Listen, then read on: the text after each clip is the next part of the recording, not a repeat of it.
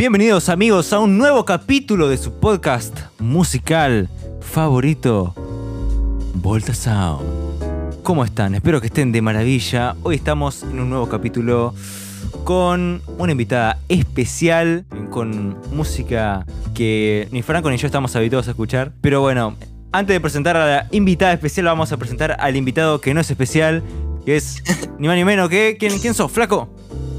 Yo, eh, Franco, hola. Soy Franco, me- otra vez me puedo decir Fran.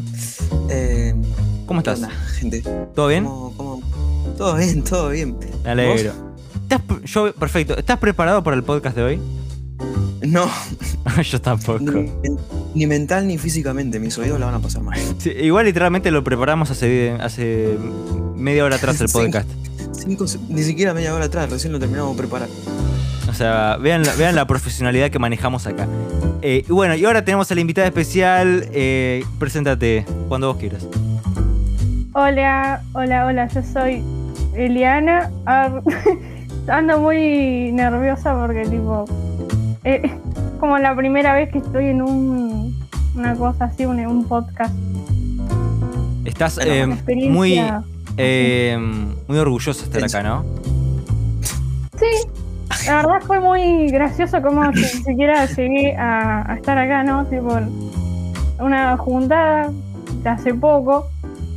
Yo lo agarré al pobre al, al pobre Eros y no, pobre, no le podía dejar de hablar de, del artista que vamos a estar hablando el día de hoy, ¿no? Y, Exacto. Y me dijo, no, ¿sabés que tenés que estar en el podcast? Y yo, ¿qué, po- qué, qué podcast? En- es que literalmente encontré una mina, una mina de oro. Literalmente una mina de oro. Eh, Ay, no dije, yo soy. ¿Dije que soy erososo? ¿Al principio? No recuerdo. No bueno, sé. soy creo que eros no. oso. Bueno, en fin. Así que. eh, ya lo habrán leído en el título. El artista de hoy es. Pero antes, vamos a hacer un pequeño inciso sobre cómo estamos hoy. Para hacer una, una pequeña introducción. Eh, Franco, comentame, ¿qué anduviste haciendo estos días? Así, resumidísimo. Eh, resumidísimo, esta semana, bueno, el capítulo anterior de la semana anterior eh, fue el de Arctic Monkeys, así que dije, bueno, ya que escuché los discos que me faltaban, voy a escuchar los singles, ¿no? Y encontré algunas joyitas ahí, las cuales no recuerdo el nombre porque algunas tienen nombres muy largos y son como muy largos. Así que eh, no, no recuerdo todos, pero encontré algunas joyitas muy buenas. Buenísimo. Eh, ¿Recomendás no sé, ustedes alguno en específico? eh, recomendaría alguno, como por ejemplo algún single de. Alguna de las canciones del single este de Who the Fuck Art Monkeys. Como. Por ejemplo, No Uses, a mí me gusta un montón. Es mucho mi tipo de música. Eh, o alguno del single de Cornerstone. Bien. Bueno, así que ya saben, amigos, revisen un toque los singles de Arctic Monkeys cuando terminen este programa. Y Eliana, vos qué anduviste haciendo estos días, si tenés algo para comentar, interesante, si no, si que, que no hiciste Bueno. nada, como Franco Bueno, todos los, los capítulos.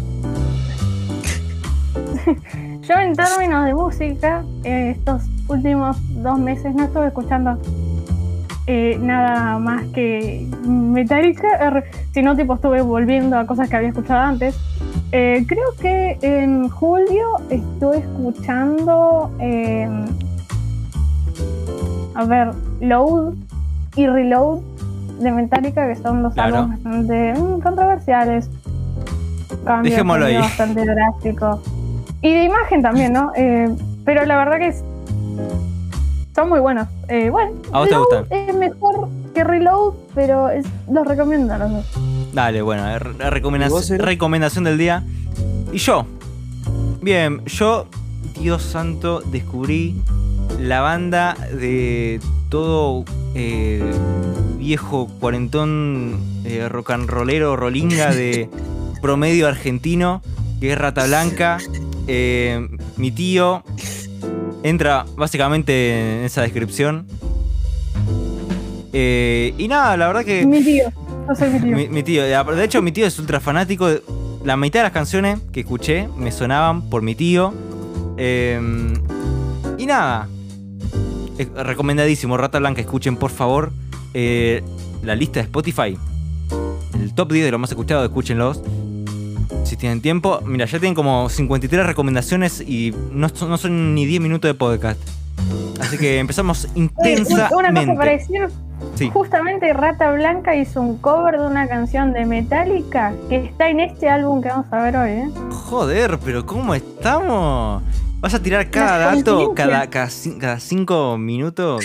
¿Cinco segundos? Sí, lamentablemente No, va a ser así. Te tengo fe. Sos el nuevo talento que va a salir de vuelta a Sound. De acá el estrellato. ¿Ok?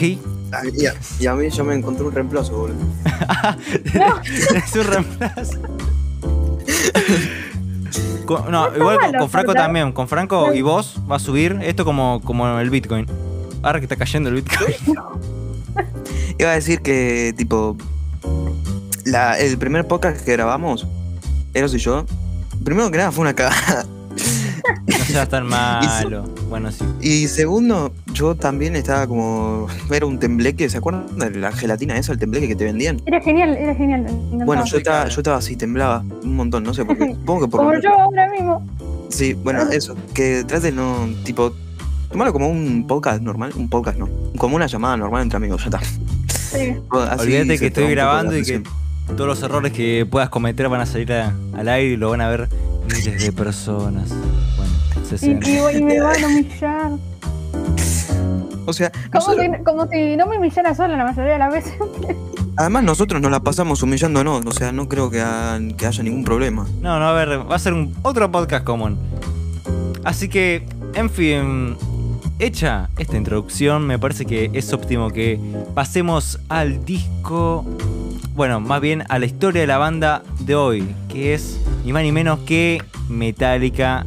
Eh, si no te suena Metallica de algún lado, probablemente viviste Sos un boludo. o naciste No. ayer, también so- o sos un boludo, o, o sos pariente de Franco, no sé, algo humillante, no sé.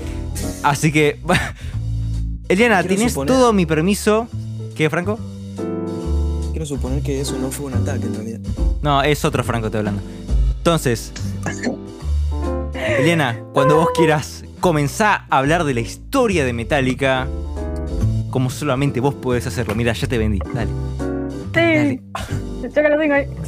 Bueno, esta historia comienza con Lars Ulrich, el baterista y cofundador de la banda. Nacido el 26 de diciembre del 1963 en Gentofte, Dinamarca. En una familia de clase media alta, ¿no? Él al principio jugaba tenis, como su papá, el Torben Ulrich. Era un jugador de tenis profesional, ¿no? Pero la verdad es que después, eh, cuando a los nueve años eh, fue a un concierto de Deep Purple, como que quedó completamente fascinado con ese tipo de música y dijo, no, sabes que yo me quiero empezar a dedicar a esto. Pero bueno, como el padre le seguía rompiendo las bolas con el tenis, bueno, seguía con el tenis. Ya después, cuando cumplió los 16 años, en el 76, em, le pide, le roga a su abuelita que le compre una, una batería y se la regala. Arre. Digo, claro, como tenían guita. Y es la primera. Las eh, abuelas siempre regalan todo lo que quieren los nietos. no, viste, sí. Te regalaba una batería de alta abuela, che. Préstame a tu abuela un toque. Bueno, eh, Abu, se me necesito una pala para entrar a mi primo. Ay, te lo compro, mijito. no. No cuestionaba ¿Qué nada. pasado con el primo? Ah. bueno, cuestión que, eh, bueno, consigue la batería, el chabón está re ansioso, no, sí, yo quiero una banda ahora, ya mismo. Banda, banda, bueno. Pero el papá le dice, no, chicos, tenés que esperar un poquito, tenés que ser paciente, ¿no? Y, bueno, procede a practicar por un par de meses, no sé, por un tiempo, ¿no? padre le sigue rompiendo las bolas con el tenis hasta que un día, un buen día en el 81, Larcito se va de viaje a Inglaterra, donde conoce bandas de la nueva ola del heavy metal británico, como lo serían Diamond Head, Motorhead, Iron Maiden, entre otras. Y ya se queda todavía más fascinado que antes. Entonces, después cuando vuelve a Los Ángeles, en Estados Unidos, obvio, se decide completamente que va a dejar de lado al tenis y se va a dedicar completamente a la música. Y es entonces cuando pone en una revista un anuncio y decía que estaba buscando un guitarrista que, bueno, estuviera eh, interesado en esas bandas que tenía antes, ¿no? Tipo, ¿Y te puedo tirar un, da- un dato? Iron Maiden, etc. ¿Eh? Te puedo tirar un, da- un dato que conozco de un podcast que estuve escuchando acerca de la vida, más, de la historia de Metallica. También, ¿no? Entonces, tiene que ver con esto que vos decís de Lars Ulrich, de que él viene de una familia de tenistas, el padre era tenista, un tenista profesional, y entonces él cuando viaja a esta ciudad en Estados Unidos, se mete en una, en una academia de tenis, ¿no? El tema es que todo el mundo Ah, tenía sí, expectativas tenis, cuando... con él, porque era hijo de Torben, el mismísimo Torben. Entonces, pasa que, si bien no iba a ser el primero, porque había otra familia regrosa de tenistas que le hacía la collation, tenía expectativa de estar en el podio, ¿no? Si no estaba primero, estaba segundo, tercero. Y pasa que él como que el tenis, tipo, no le iba mal, pero no quedó ni entre los primeros siete de esa lista de la competición que hicieron. Y fue un poquito como la decepción familiar de, de, Ah, de su generación. Entonces, el enano. literalmente, Lars Catalogni. mentira, mentira. Sí, es un capo, Franco. Entonces, otro Franco, ¿no? Otro Franco. Entonces, hicieron al final esto de que. No, esperen. Pasó que él no le gustaba todo lo que sería la disciplina que manejaban ahí en esa escuela, porque él no, no se llevaba bien con la disciplina, metalero. se ve. Era metalero. Era metalero. Le gustaba el rock and roll, bitch. Y entonces. Le gustaba ser rebelde. Hashtag rebelde. Exacto, o sea. Y entonces él, en vez de estar en el colegio, muchas veces lo que hacía era escaparse a eh, tomar cerveza a los pubs y, Ah, y fuck it. Así que quería tirar ese dato de por qué no fue tenista, básicamente. Mm. Bueno, cuestión. Ah, en, este mismo 81, él pone. el- ah, ya había dicho de que pone el anuncio Sí, buscando pone el anuncio. Ahí es cuando se encuentra con el James Hetfield, que, que es el, el cantante y guitarrista rítmico de la banda. Nació el 3 de agosto del 63 en Downey, California. Y este chico, pobre, tuvo una infancia bastante complicada porque sus padres eh, creían en una religión que se llama ciencia cristiana. ¿Y qué pasa con esta religión? Básicamente es como que no cree en eh, la medicina, ¿no? Uh, Entonces al pobre chico eh, no le dejaban ponerse vacunas ni tomarse un tafirol, no lo dejaban hacer nada. Literalmente yo de padre. Y-. Yo de Él padre. contó en una entrevista eh, que en las clases de ciencias sociales eh, todos sacaban los libritos y él se tenía que parar y se tenía que ir porque no le dejaban aprender de esas cosas. Toda una cosa muy rara, tipo, él se sentía re alienado, como que separado de todo el mundo, lo hizo como un pibe re eh, tímido, así, con muy Claro, pocas excluido. Eh, experiencia de. como, como muy pocas eh, habilidades sociales, ponerle, ¿no? Y todas las Bien, bullying social. obviamente. Digo. eh, digo, después también el padre creo que era al- alcohólico. Ah, la madre. Tenía todo a favor. Todas buenas, sí, sí. No, y después la madre, cuando él tenía 16 años, falleció de cáncer porque no se quería ir a ver al, al doctor, ¿no?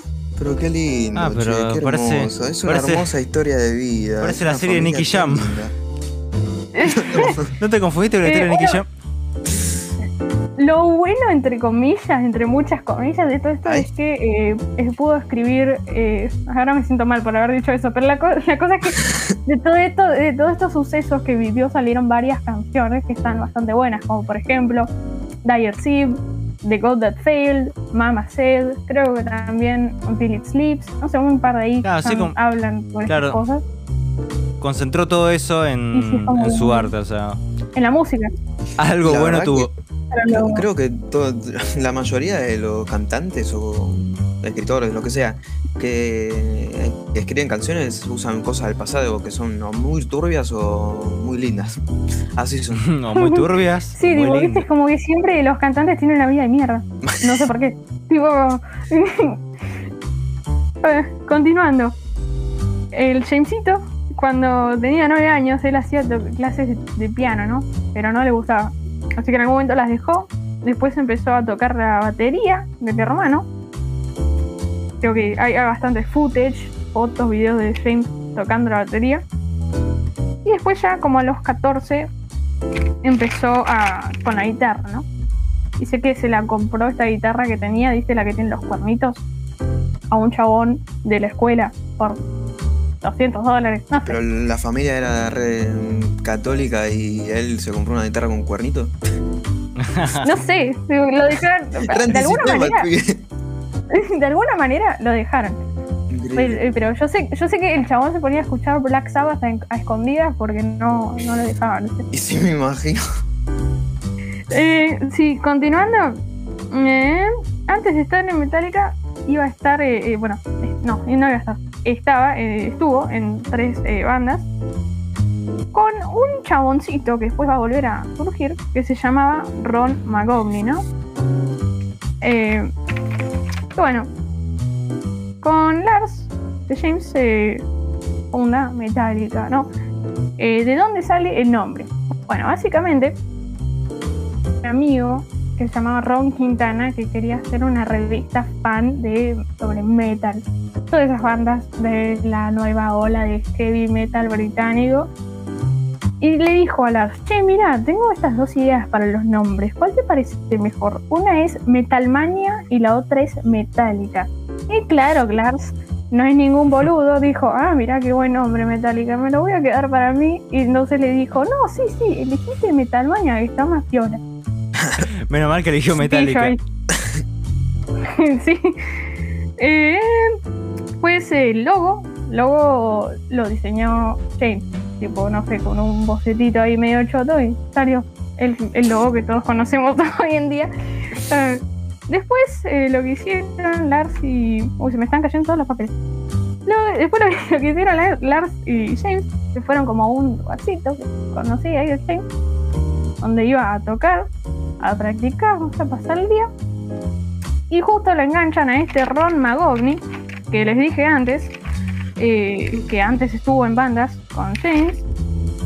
Eh, lo enganchan y le dicen, James le dice, che, mira yo, ¿querés tocar el, querés tocar el bajo? Yo te enseño, total. Y Ron dice, bueno, está bien, ¿por qué no? Dale. Y quedan esos, sí, quedan esos tres. Y después para las guitarras, primero llegó un chabón afroamericano que se llamaba Lloyd Grant. Pero no sé qué pasó, aparentemente no pegaron onda, no les parecía. eh, Porque era negro, seguro. no me sorprendería, la verdad. Pero bueno, terminó, lo terminaron de- de- desechando, no sé, no, desechando no, como que no lo admitieron, ¿no? El Dave Mustaine, eh, este chabón, sí, lo vieron y dijeron, no, boludo, este tiene la actitud. Me encanta la onda que tiene, Reba, lo contratamos. Fue tan Bueno, sorprendente que se hicieron argentinos, man. Me encanta, es que a mí me gusta dramatizar las cosas así. Eh, bueno, eh, la banda, eh, los chicos, los chiquitos del el Lars, el James, el Ron y el Dave, Boot en vivo el 14 de marzo del año siguiente, del 82, pero fue un completo desastre porque tenían muy poca experiencia escénica, me imagino, ¿no? Así que dijeron, bueno, vamos a hacer esto, vamos, empezaron a buscar en abril, al mes siguiente, primero quisieron buscar a alguien que cantara mientras James tocaba la guitarra solamente y después quisieron buscar a alguien que tocara la guitarra mientras James cantaba. Pero dijeron, mm, o sea, lo que querían era que James no haga las dos cosas al mismo a la misma vez, sino que hiciera una sola, porque si no era como que quilombo. Pero al final dijeron, ah, ¿sabes que nos quedamos así? Total, no importa. Eh, quilombo. Y después, en julio de este 82, graban su primer eh, cosa original, el demo No Life Till Leather, que es la primera frase de Hit the Lights, primera canción de Kilemol, que ya vamos a llegar ahí.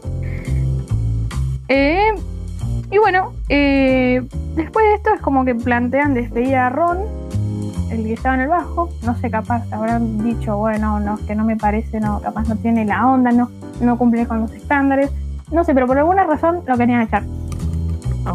Y después dijeron, eh, tipo, no, Lars y, Lars y James, ¿no? Son como los dos, están ahí siempre, como que Claro, la cabeza. gobiernan toda la banda. Sí, como la cabeza, ¿no? Eh, dijeron, che, mira, este, este Dave Mustaine es un drogadicto y es un alcohólico de miércoles, es un violento, es un pesado, la verdad que me está rompiendo la bola. Me parece que en algún momento lo podríamos echar, ¿no? Se ponen a pensar en eso. Eh, pero todavía no llega nada, todavía. Ah, Y después pasa lo siguiente. Es un amigo de Lars, este no me sé el nombre, pero un amigo de Lars le dice, che, loco, mira esta banda. Eh, se llama Trauma. El bajista es un capo. ¿Saben quién era el bajista? No.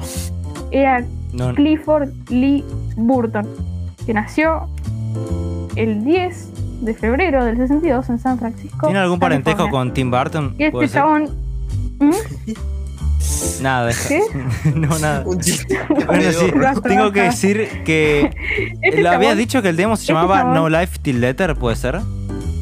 El demo Claro, que sacaron. Sin vida hasta. Sin vida hasta el cuero. Claro, Muy porque- rara la frase, pero. Sí, sí, porque así se llamaba el podcast que estaba escuchando yo hace unos días, que está en Spotify también. Oh, mirá, Eh, y que, es sobre todo la vida de Metallica. No, escuchen Volta Sound, pero- no escuchen eh, eso, eh, pero eh, quería decir el Primero, dato. primero, primero, este, primero este y después todo lo O demás. sea, después escuchen lo que ustedes quieran. claro, claro. Eh, continuando, a ver, lo que pasaba en este clip es que tenía papás hippies, entonces era como que re chill el chabón, viste, era eh, también así, eh, era medio palopero. Ah, para variar. Bueno, de- para eso, eso, ahora no nos importa. Este guachín a los, a los 6 años tocaba el piano, ¿no? Hasta que cuando él tenía 13 falleció su hermano, ¿no? Y dijo, no, no me acuerdo que, de, por qué fue, pero cuestión que fallece. Y Cliff dice, no, yo ahora voy a tocar el bajo y voy a convertirme en el mejor bajista por mi hermano.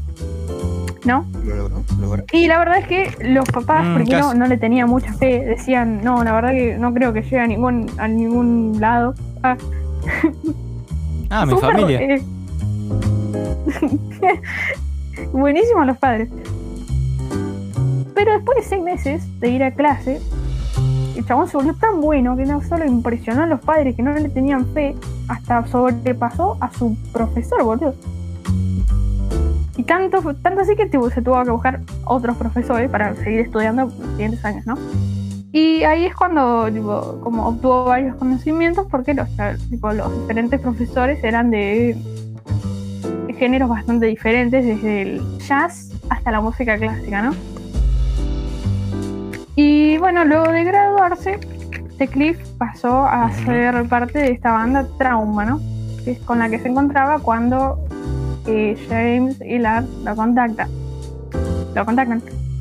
Pero el, el Cliff le dice, no, la verdad que no me interesa tu oferta. Así se quedó. Por ahora. Arre. Después, el 19 de noviembre de 1800, 1800 ay, la puta. 1900 viajaban en el Y Cliff tocó ¿no? con Beethoven Sí. en el Royal.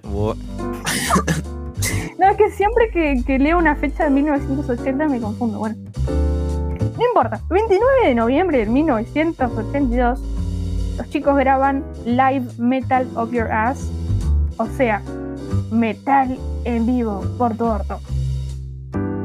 Ah, buenísimo. En el cual, o sea, tipo grabaron, ya lo dije, ¿no? Pero un álbum en vivo, lo, lo que grabaron ahí. Y la banda, la banda que hizo de teloneros para ellos se llamaba Exodus. Y adivinen quién era el guitarrista de Exodus. Yo sé, yo sé, yo sé. Era. Ay, a ver quién es. Em, eh, eh, eh, eh, eh, ese. Bueno, Buah. es Kirk Lee Hammett. Casi. 18 de noviembre del 62 en San Francisco, California, que el hijo de Pooh se lo tatuó eso en la, en la panza. Un loco. Es de ascendencia filipina por parte de la madre y de ascendencia irlandesa por parte del padre. Terra más o menos a los 13 años. Y eh, por lo que tengo entendido, este tampoco se salva y creo que también tenía el padre alcohólico que le pegaba. Y no sé, Ah, bueno. también sufría bullying. La verdad que muy mal todo lo, todo lo de Metallica. Pero bueno, cuestión. Eh, en ese momento se encontraba con Exodus, como, como dije recién. Y eh, bueno, no. Pasó que James y Lars lo vieron y dijeron, quedaron fascinados con ese pibe y dijeron, ¡guau! ¿Qué es una máquina, boludo?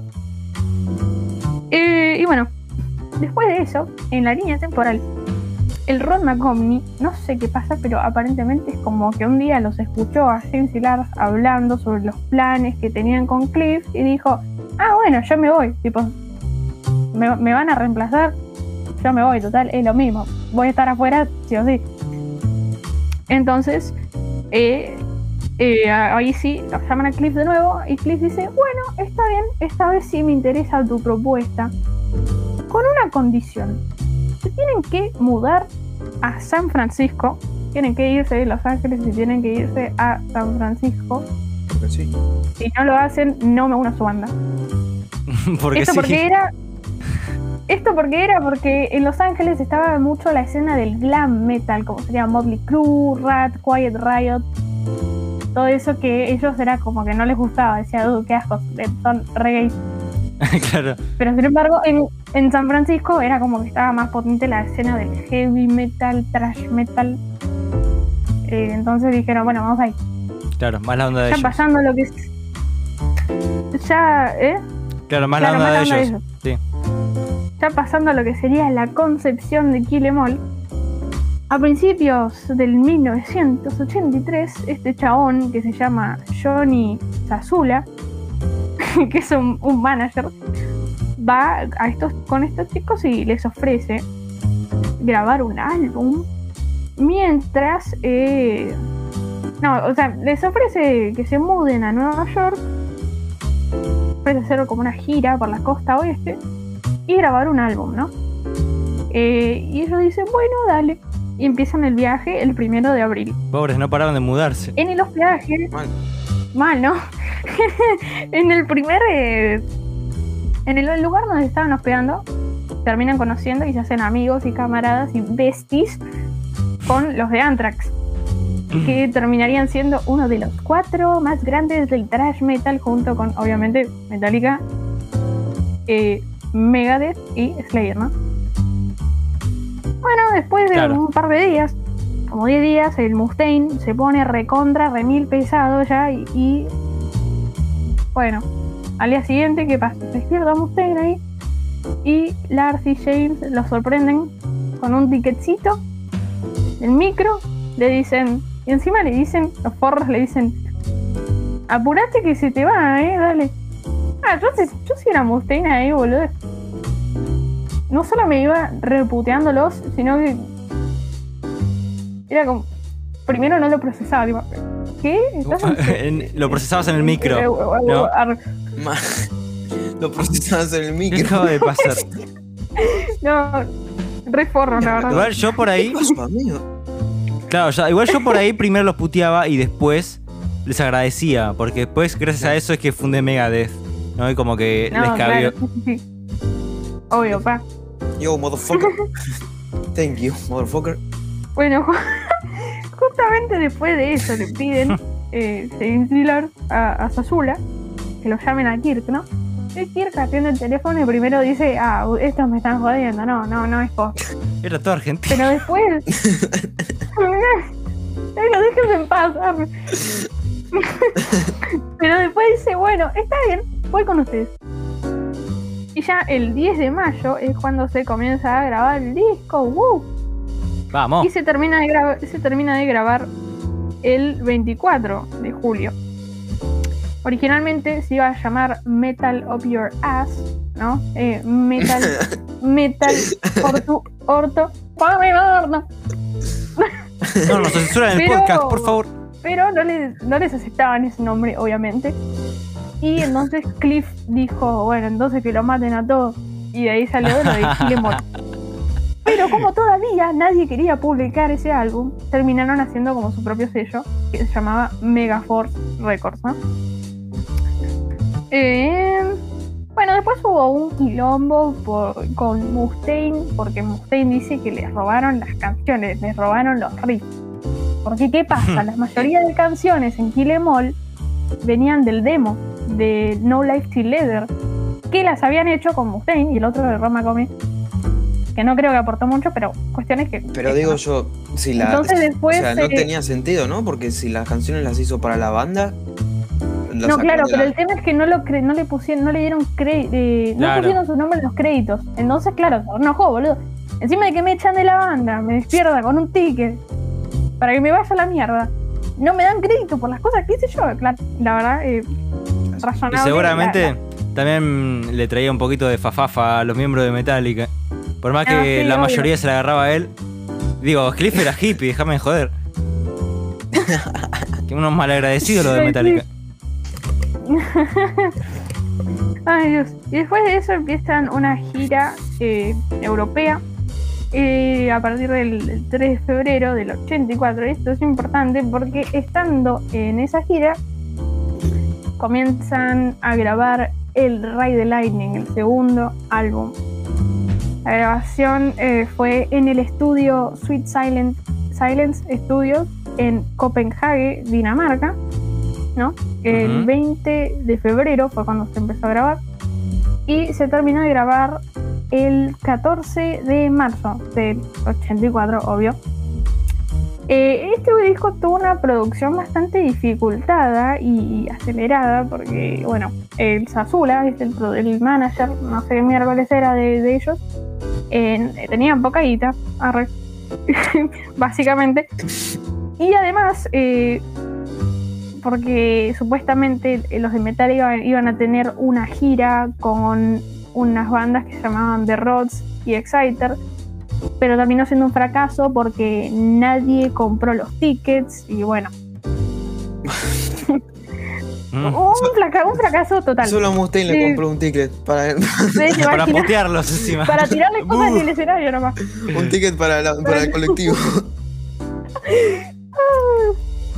Bueno, eh, desde antes de que saliera el álbum había como rumores de que, oh, Metallica está haciendo una balada.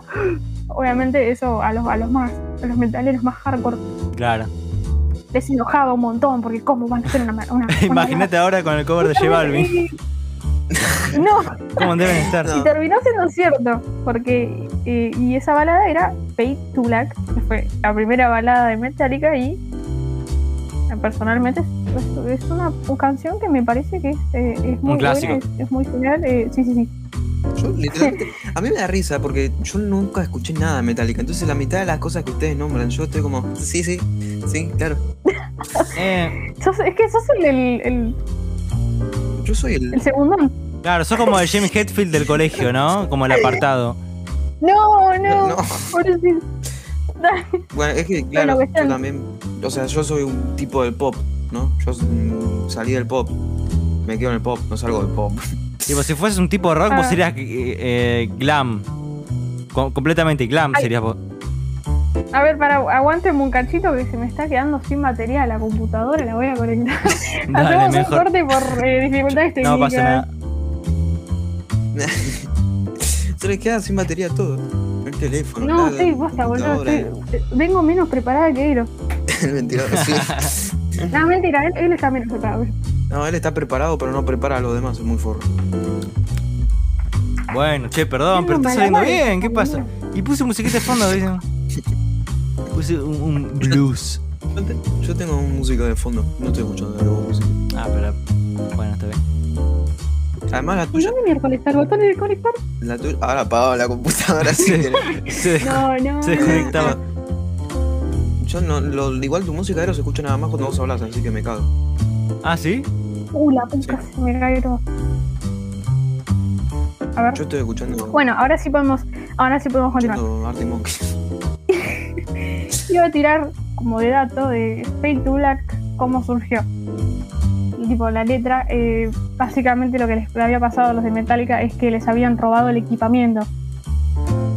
Todo re depresivo, entonces escribió la letra de Fade to Black. Que si te lo pones a pensar es medio gracioso, porque la letra de Fade to Black es como que re depresiva y oh, me quiero morir, pero en realidad lo que había pasado es que les habían robado las cosas, tampoco era para tanto, ¿no? Tipo, al final eh, salieron de, esa, de ese inconveniente porque justo los de Anthrax, que mencioné antes, les prestaron el equipo de ellos. Y bueno. Eh, continuando con la timeline, el. Uy, no, no paro de mover el cuadernito. de Hello Kitty. el, el 3 de agosto del 84, que justo, mira, justo el, el cumpleaños de James. En Nueva York empiezan a negociar con esta agencia que se llama Q Prime del sello Electra Records. Septiembre firman el contrato que les brindaba control absoluto artístico sobre su carrera. ¿no? Y bueno, lo que hace Electra es reeditar el álbum El Rey de Lightning con dos covers de Diamond Head y saca Creeping Death como single europeo, Para promocionar. Claro, Creeping Dead, Franco, tu canción favorita de Metallica.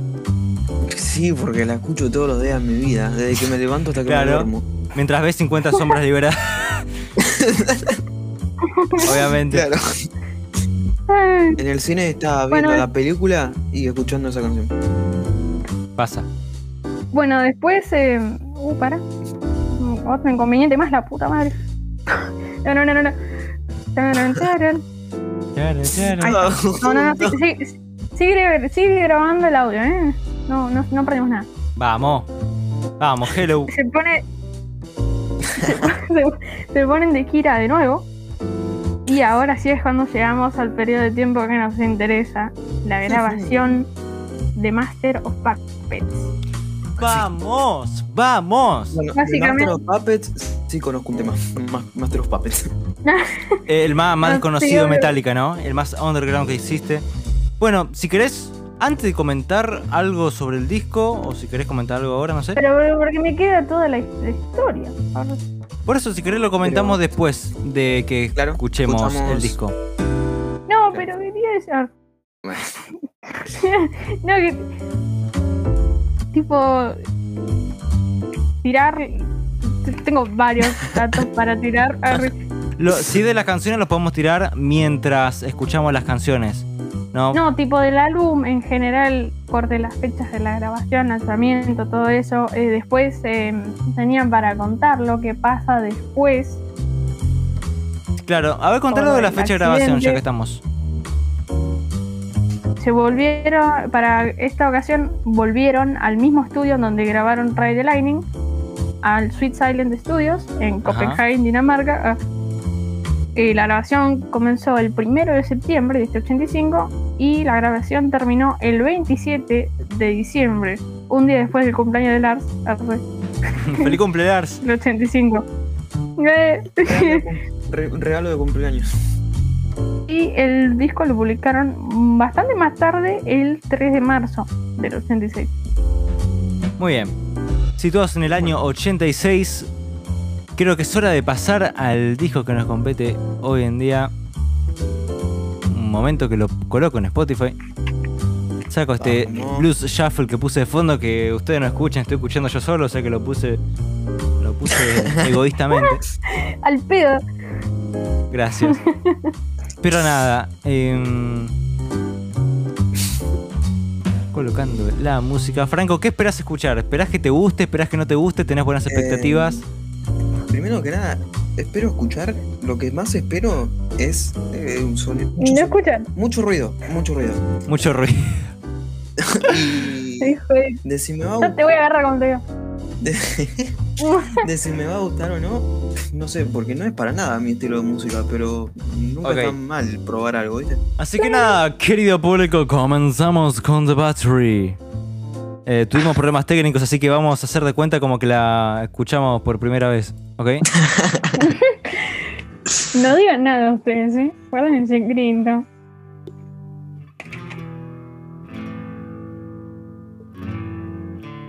Esta canción, eh, esta canción es de las tres de Master of Puppets que más tocan en vivo, siendo las otras, bueno, Master of Puppets.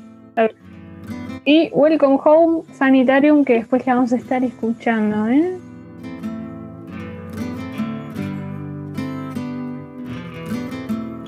Voy a- Iba a aprovechar que es la segunda escuchada para decir que lo de la guitarra esta acústica me parece interesante. Claro. De hecho, eso yo lo decía yo en la vez anterior que lo grabamos. Así que.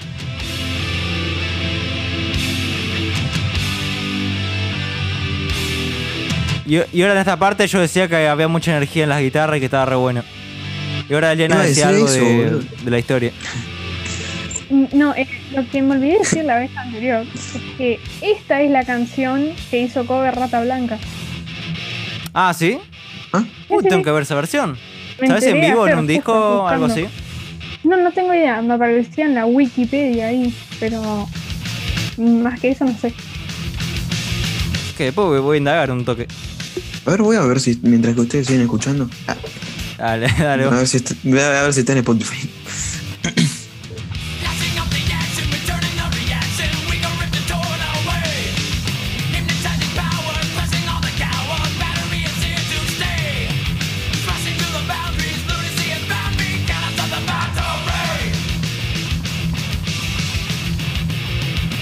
También comentábamos que Eliana se canta todas las letras. Obviamente sin, sin hablar porque si no Sería. ahora nadie la quiere escuchar eh, repitiendo la letra. Pero No, me venderían demasiado. No quiero que me lo sería, sería un montón. Una banda. Entonces, nada. Todo lo opuesto a Franco, que Franco hace lo posible por no estar acá. Está buscando cosas en Spotify. Eh, no, no está el coso en Spotify, el cover. Gracias, tu ah, participación es notable.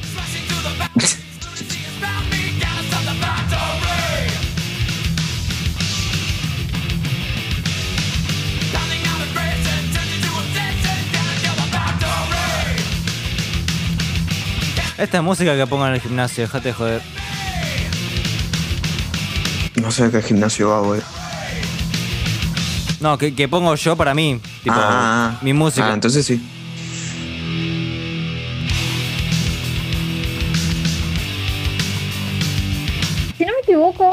Eh, hay una parte de esta canción que no la tocan en vivo, que la, la reemplazan con James diciéndole al público, ¿Are you alive? How does it feel to be alive?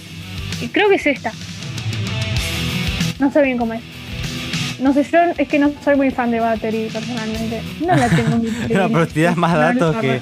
Para no ser fan está bastante bien lo que decís. Imagínate si fuese fan. ¿De la canción? No me bancan. No, tipo, si fuese fan de, de- de esta canción. Si ya Claro. tiras datos siendo no fan. O sea, no es que no soy fan, obviamente es un temazo, pero hay otras que me gustan más. Bueno, está bien. Te lo tomo. Esa parte, esa parte.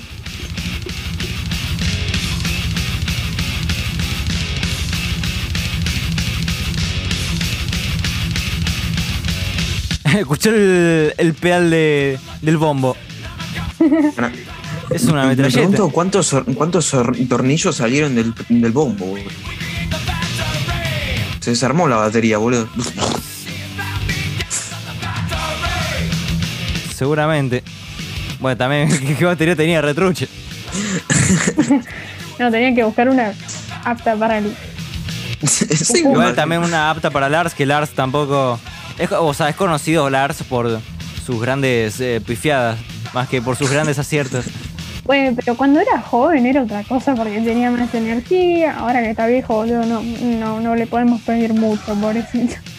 Claro, come la papilla y se va a tocar la batería como Pero- puede y después a dormir. Viejo de mierda. Digamos, con el tenis, con la batería, todo como que se queda medio camino, me parece. Pobre Dan. Eh, otro dato para tirar. eh, esta canción, eh, este, la, opener ¿no? del álbum, es así bien trashy. Y es justamente lo que pasaba con Ray the Lightning. Había con Fight Fire with Fire, que es una así bien trashy también. Así como sigue la tradición, ponele. Bien, bien. Ok, ese fue el inicio del disco, así que ahora vamos al tema icónico y es el que tiene más reproducciones del disco por lejos. ¿Puedo decir yo Tiene- el título? 350 Con lógica, supongo, ¿no? millones de reproducciones. ¿Qué, Franco? Y que con lógica. Claro. Sí, claro. Elena, ¿querés decir el título? Entendí Esta Elena, boludo. canción se llama Master of Puppets.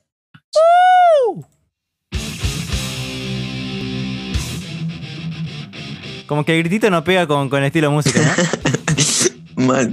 Tendría que ser un grito primario. Uh, prima. Me acuerdo de ese video. Ay, Un capo, boludo. ¿Sabes cuántos YouTube Boop le hicieron? Me encanta. Muy bueno.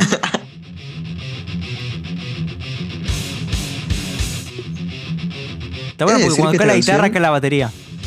Es decir, que esta canción no me desagrada, la verdad. La pondrías para, para hacer eh, un poco de ejercicio, ¿no? Para hacer unas dominadas ahí. Si hiciera ejercicio.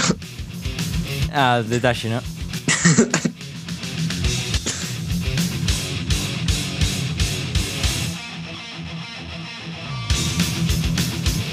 Ese sonido está muy bueno.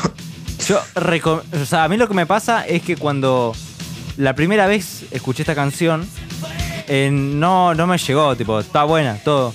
Pero el tema es que necesitas como un tiempo, si no estás en el tema del metal, para que se te adhiera, ¿no? Que la puedas digerir un poco y la entiendas.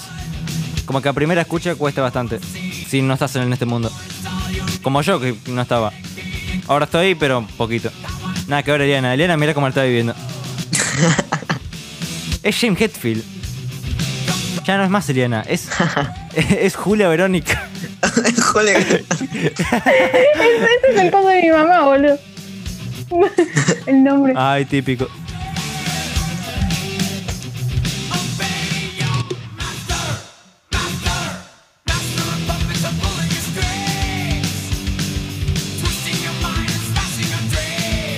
¿Cómo vas a bostezar con esto, Eros?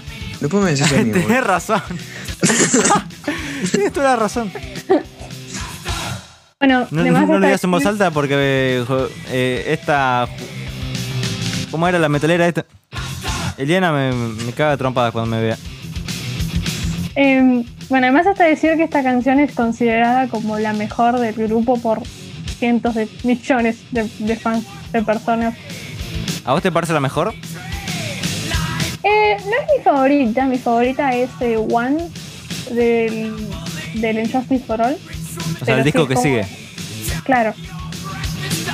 Igual obviamente me encanta, ¿no? Es como que la escuché mil veces, pero cada vez que la escucho siento la misma emoción, tipo, porque es muy... ¡Oh! Arre. Es genial. Si estuvieses en un concierto de Metallica, Uh, boludo. probablemente. muero ahí. No sé, se te sale el. Literal- literalmente morís. Te Pierdo, pierdo la voz todos. gritando Master. Estaban todos los, los motoqueros, ¿viste? gordo, Claro, musculosa, barbones, ¿viste? Y ella ¡ah! chiquita, ¿viste? En medio de todo. El tema Quedaba que hecho una figurita, boludo. a mí mi mamá sticker. me dice que me, me acompaña a un concierto de metal, ¿eh? Creo que necesitas Julia. a tu mamá. Necesitas a Julia y tres guardaespaldas.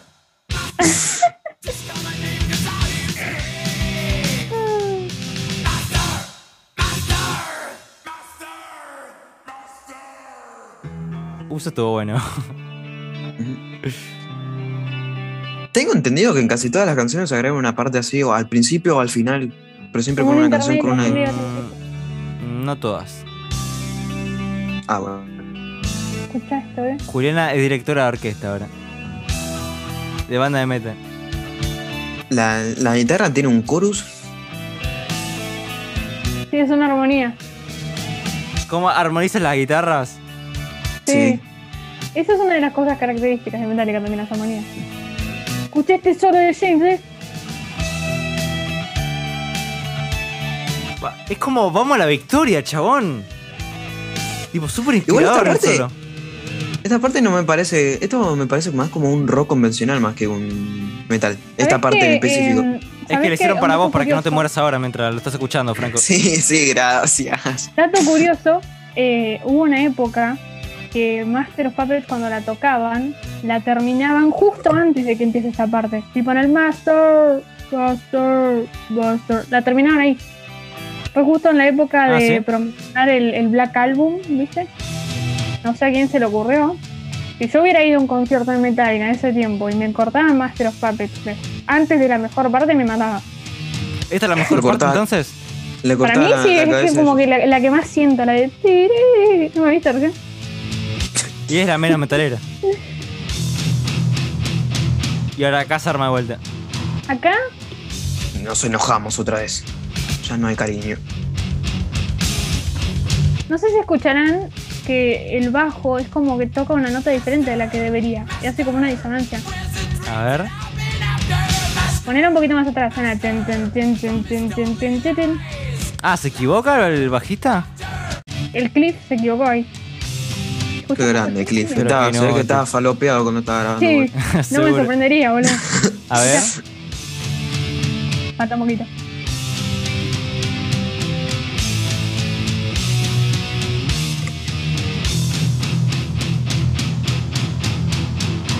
Sí. Se nota.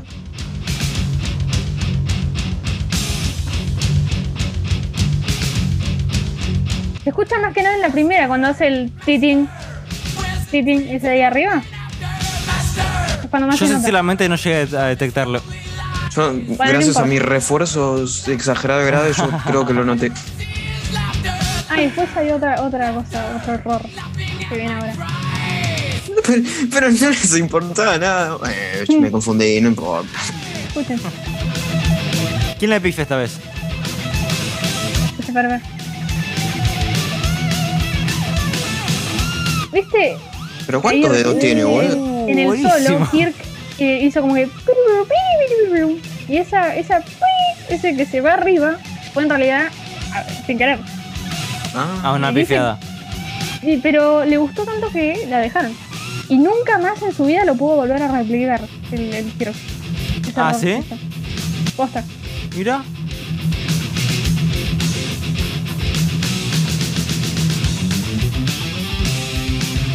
¿Sabes que este, este riff es plagiado de un tema de David Bowie? Ah, sí. Sí, ahora cuando termine lo pongo. Esta subida.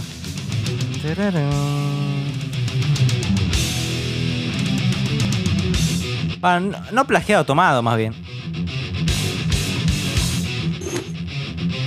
Esta canción eh, la hicieron teniendo en mente a Creeping Death del, del Ray de Lightning. Pero dice James que se le fue un poquito la mano. Y la verdad se lo agradezco porque si no, no hubiera salido tan ¿En qué sentido se le fue un poco la mano? Como que le, le hicieron muy fue algo Aparte, ¿no? Hablando de falopa, esta, esta era la canción favorita de- del, del Cliff, ¿no? El bajista. Increíble, increíble introducción. La falopa. La paloma, chico.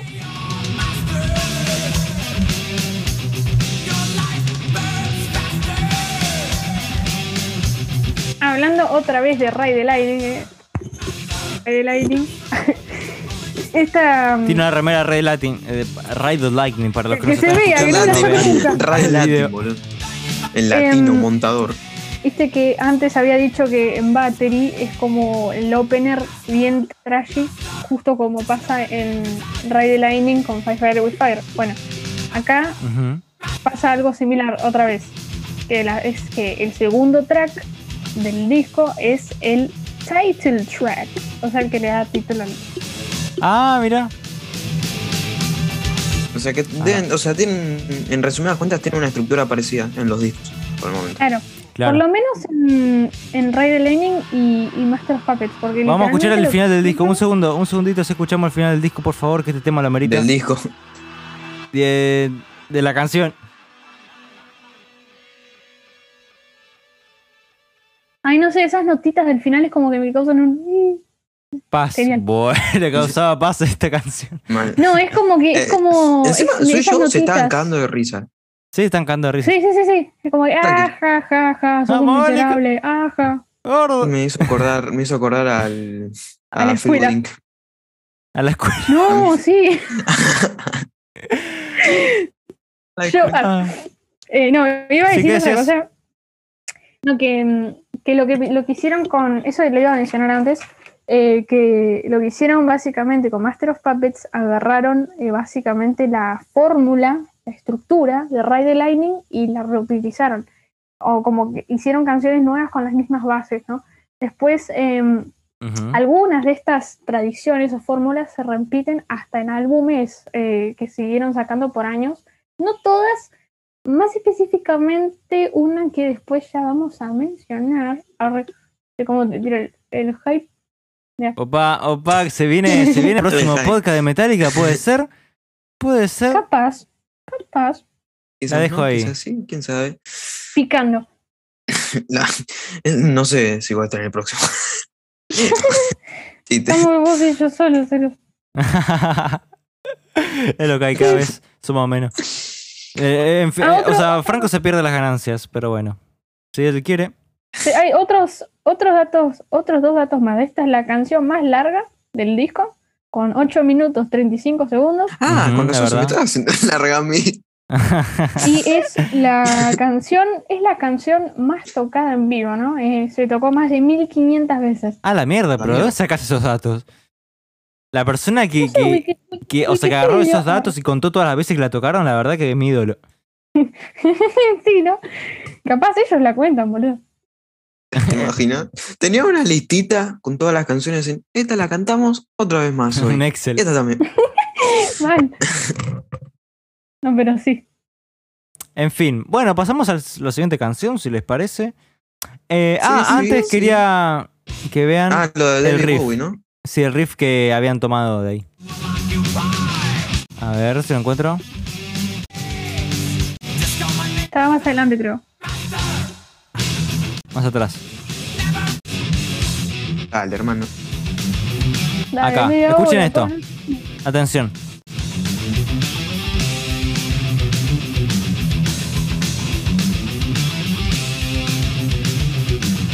Muy bien, ¿escucharon eso? Ahora escuchen esto.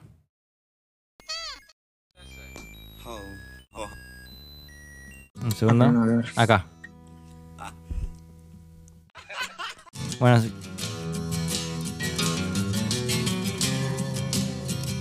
No. ¿Sabes qué? Yo la Menos había... Menos mal que la canción no tiene nada que ver, Uh. boludo. menos mal, ¿no? Porque si me- no. Me hiciste, me hiciste acordar de otro dato que viene más adelante que no sé cómo me lo olvidé. Gracias. De nada, che, para eso estoy. Lo, lo hice con esa intención en realidad. En fin, Claro, claro. vamos con The Thing That Should Not Be. Tercer tema de Master of Puppets. Que es, primer dato tirado, es la canción con el título más largo de. Fua, ¿Cómo andamos con los da- la- Datovich? Gatitos. Gatitos. Otra vez intro acústica. Bueno, no tan acústica, la verdad. Me encanta cómo sube el riff, ¿viste? De intensidad. Va, de, de notas, ¿no?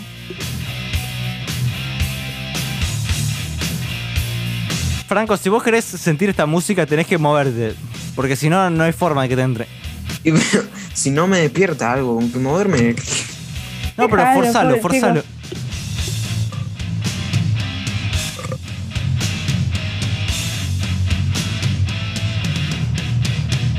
Tampoco la, la boludez como Liana, que está haciendo Está tirando. Está haciendo un mantra. Está invocando a un demonio. Metalero promedio, be like. Metalero promedio, be like.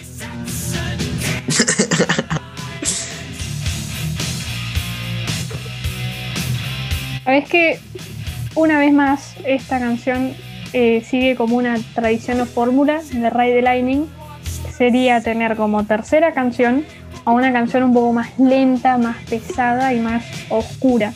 ¿Quién lo diría? Mira. De hecho, eh, esta canción fue la primera canción de Metallica afinada en D estándar. En re, claro, un tono abajo. Claro. Claro. Porque, el- o sea, las guitarras y los bajos vienen en, en mi. De hecho, me pasó porque yo estaba sacando Sad But True, tema del Black Album. Y nada, me pasó que la, la estaba sacando y. ¿Qué onda? Esto está más grave. Y sí, estaba todo un tono abajo. Justamente, cosa que me parece bastante cómica, es que, si no me equivoco, Sad But True es como justamente también la tercera, ¿no? Del Black Album. Eh, Franco, ¿me confirmás el dato? Ahí te lo confirmo, padre. Sería muy épico si fuera así.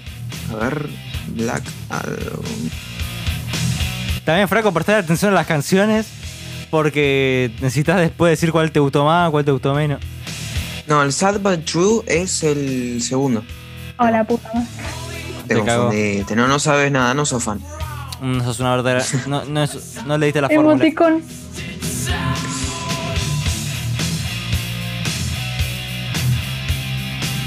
Eso, vamos a mover la cabecita. Ahí está, ahí sí me está haciendo mover.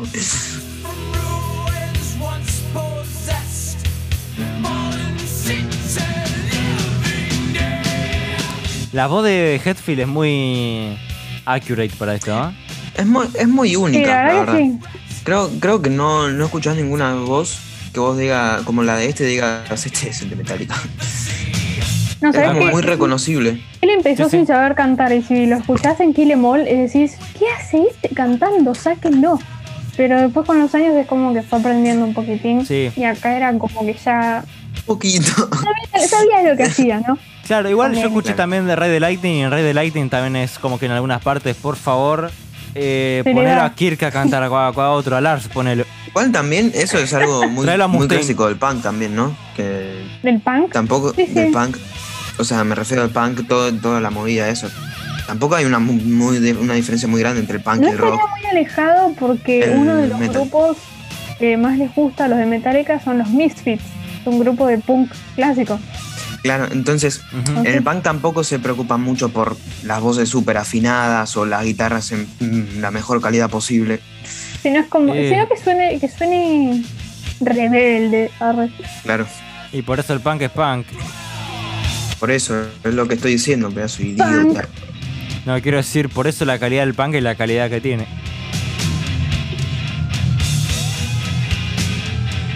Esos eh, ruidos que se escuchan de fondo, creo que los hicieron con bajo distorsionado. A ver. el clip Me suena más a una guitarra a mí. Sí, a mí también, me parece una guitarra un poco como un armónico, ¿no? Claro. no sé. Ok, ya como la eh, décima vez que repite el, esto, ¿no? No, pero dice cosas diferentes. Ah, bueno. Es que esta Cambia. canción, eh, esta canción, las letras en su casi en su totalidad son eh, es una referencia a, a Lovecraft. Ah, ¿sí? Tipo, principalmente en La sombra sobre Innsmouth y Cthulhu. Pero sí, es como que absolutamente todas las estrofas tienen alguna referencia. Esto porque el Cliff, otra vez, como, como, cómo, Grande, cómo Cliff. sabe Cliff, ¿no? Cliff era bastante fanático de Lovecraft, por eso. De hecho, en el disco anterior Eh. también tiene una canción que es de Call of Cthulhu. Claro, la llamada del Cthulhu. Uh. Cthulhu. ¿Sabes lo que es el Cthulhu, No. Franco? Eh, sí, me suena un montón. O sea, me suena de, de Lovecraft, lo conozco, pero no, no leí nada. Claro. No, hay un, hay un video en YouTube de un chabón que se llama Miguel de Lis, que tipo examina, ponele, an- y, y te dice de qué, a qué hace referencia cada frase, lo recomiendo. A ver, Recomendación. Otra recomendación más. escucha esta parte. no de música esta vez, pero de recomendación. Recomendación. Me da risa imaginarme lo cansado que tareros como para estar bostezando con Metallica de fondo. Eh, es que no estoy acostumbrado a estar a estas horas. Ok, se vean Fade Out la canción. Hermano. Son las 2 de la mañana. Me gusta mucho, cómo, me gusta mucho cómo termina, es de, eh, eh, eh, repitiendo el, y el, ruido ese. Uh, lo, así, lo hace Kirk haciendo así con la guitarra, serrucho. Es, es muy bueno. Ok, entonces, cuarta canción de Master Puppets: Welcome Home Sanitarium. No sé Mi favorita se dice. del álbum. Tu favorita. O segunda favorita, está entre esas que más me gustan. Armónicos. Sí.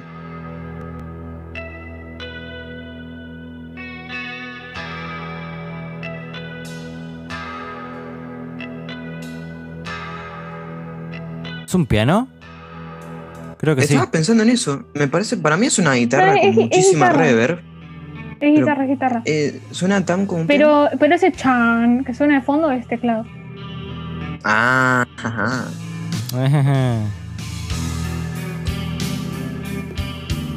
Esta parte del principio ahora me encanta, porque es como que es como que si diera vuelta, no sé. Me gusta mucho la sensación que da. claro.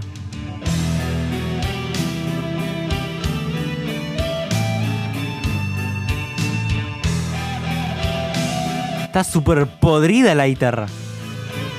Ay,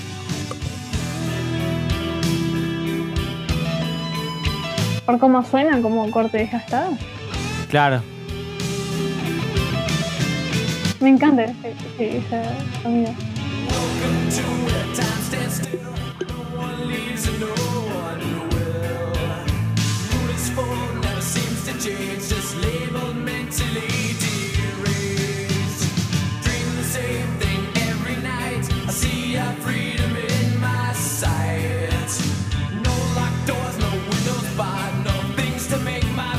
Me encanta porque esta canción me está gustando bastante y es de las menos metal hasta ahora. Ojo, ahí se mete un poquito de machaque. Empieza a meterse el metal.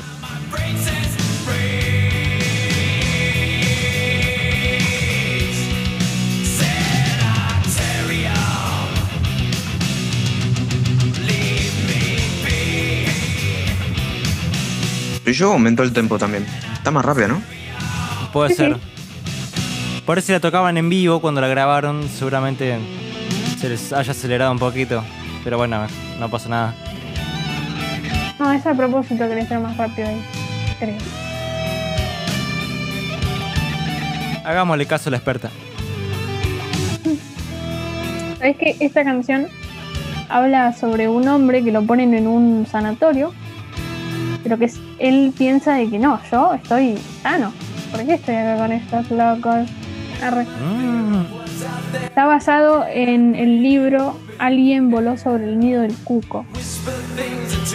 No lo leí, buenísimo. pero es un buen libro, mentira, no sé qué. Seguramente.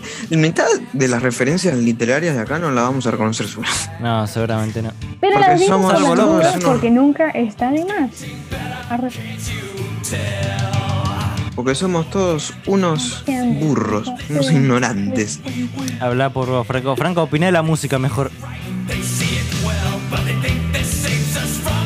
Una pregunta, a mí me pasaba que se me hacía algo repetitivo el tema de las canciones. Corten, me costaba distinguir una canción de otra. No sé si a te está pasando eso ahora, Franco.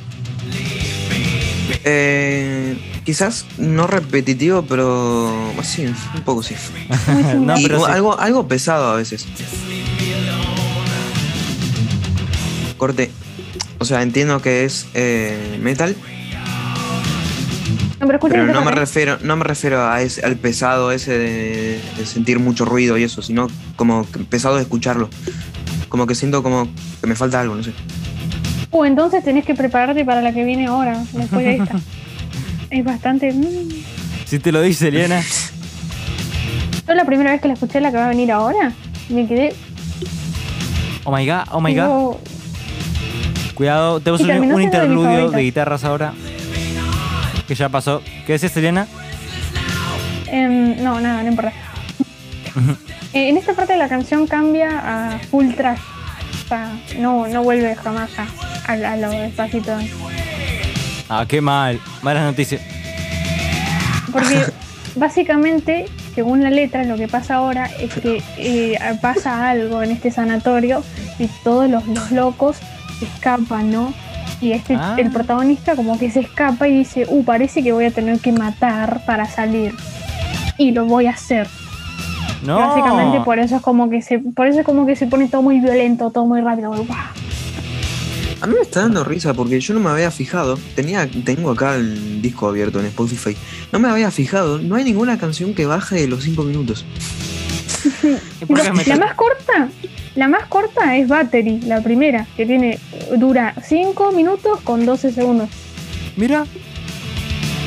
Claro, por Em, razón se hacen repetitivas, boludo. Y claro, no saben qué mierda poner, boludo. Eh, una cosa, otra vez mencionamos al queridísimo Rey de Lightning, eh, siguiendo la tradición de poner como cuarto tema una balada, ¿no? En el caso de Rey de Lightning era la conocidísima Fate to Black, acá es Sanitarium. Bueno, de balada no Eh, tiene mucho ahora. Y Claro, de balada. bueno, mm, ahora no. Pero al el tema principio es sí. que esta, eh, esta mm, tradición, ¿no? De poner la balada en el 4, si vos te fijas, se repite y se sigue repitiendo en todos los álbumes que sacaron. Ah, sí, Ah, hasta en el último. Muy bueno. En el último Sí, hasta en el último. Mira. En los dos últimos más que nada porque es como que quieren, intentaron volver a los orígenes, entonces claramente que está haciendo estas cositas. Mira. Eh, hay una cosa más que voy a decir cuando termine la canción. A ver. Esto, final de concierto total. Mal. Mm.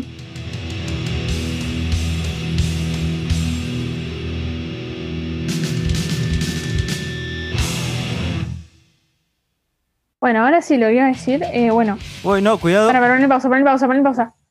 Eh, esta canción suena en la película Ted Bundy durmiendo con el asesino, o también conocida como Extremadamente cruel, malvado y perverso, en la cual, curiosamente, actúa James Hetfield Ajá, actúa también. Mira. como, policía por, por dos escenas. eh. De- o sea, fue su debut ¿no? actoral eh, como un extra. Eh, después lo que iba a Mira. decir también es que esta es de las tres canciones de Master of Puppets que siempre tocan junto con Battery y Master of Puppets. Arre. Bien. Increíble. ¿Algún dato más? Vos, vos, vos, Ah, eh, em, yo tengo una pregunta. ¿Vos, Eros, viste la película esa? Yo no. Ni siquiera me suena la película. ¿Durmiendo con el Salió en enemigo? 2019 con el No. asesino. Ah, no, ni idea, entonces no. Es de Ted Bundy. No sé, está, está en Netflix para verla. Había. La iba a ver. sí, solo por. James. Pero yo había visto una película de Netflix que no es exclusiva de Netflix, pero es de como medio de culto, que es Protegiendo al enemigo. Se llamaba así, no la vi. Pero nada, me- por ahí tenía algo que ver, o por ahí era la misma, pero se, se ve que no. Y nada, creo que es momento de hacer una pausa porque se va a terminar, a terminar la reunión de Zoom y tenemos que volver a entrar. Como que no está muy bueno eso. No, ¿Te y como que pagar tampoco cortaba- estaba bueno, así que tenemos que hacer la, pa- la Se, pausa. se le cortaba la canción em, a mitad. O sea, igual, canción que pusiéramos iba a cortar a la mitad. No, de hecho, a la mitad Sí. no, porque duran ocho minutos De hecho- todas las canciones. Claro, de hecho la que sigue ahora es la segunda o la tercera más larga, creo. Así Así que-. Bueno, eh, pequeño corte y volvemos. La volvemos. Bueno, esto como pueden ver es en vivo y empezamos. con Disposable Hero. Una de mis fans. Arre.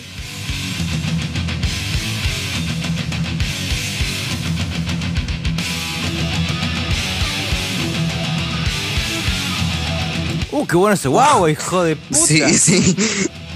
El único guagua que le salió bien. ah, no sé, yo, yo no critico tanto al pobre Kirk, pero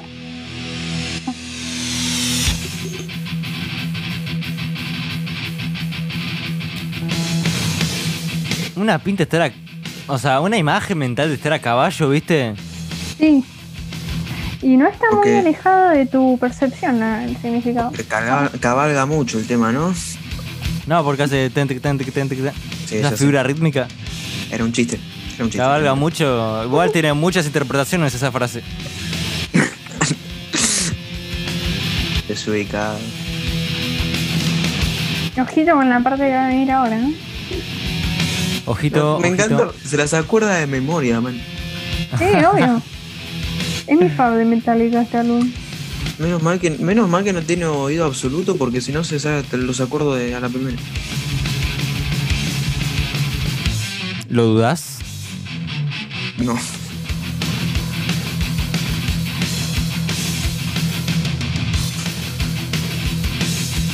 Antes ibas a, a caballo, ahora vas a carruaje con 15 caballos adelante, boludo.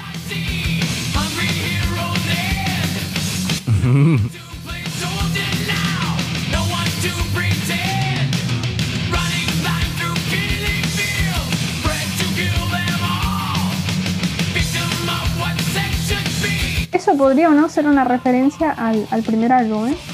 Claro, el Kill Em All.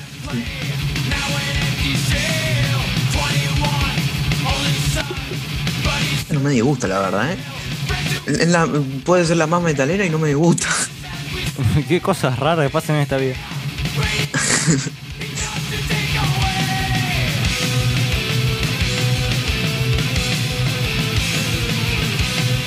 ¡Eh!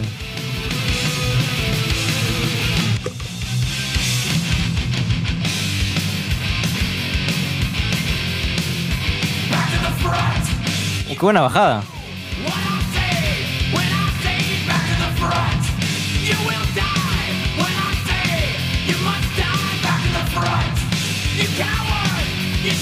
¿Qué dice? ¿Vuelve al frente? Sí.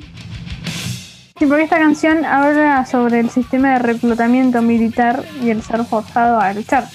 Tipo, la, la Claro. letra es muy, muy directa y es muy cruda con lo que trata de comunicar. Claro, va- dice vas a morir cuando yo diga volver al frente, ¿no? Claro. Y el estribillo ahora dice. Ah. O sea, dice. Chico soldado, hecho de arcilla, ahora una cosa vacía. Un cascarón vacío.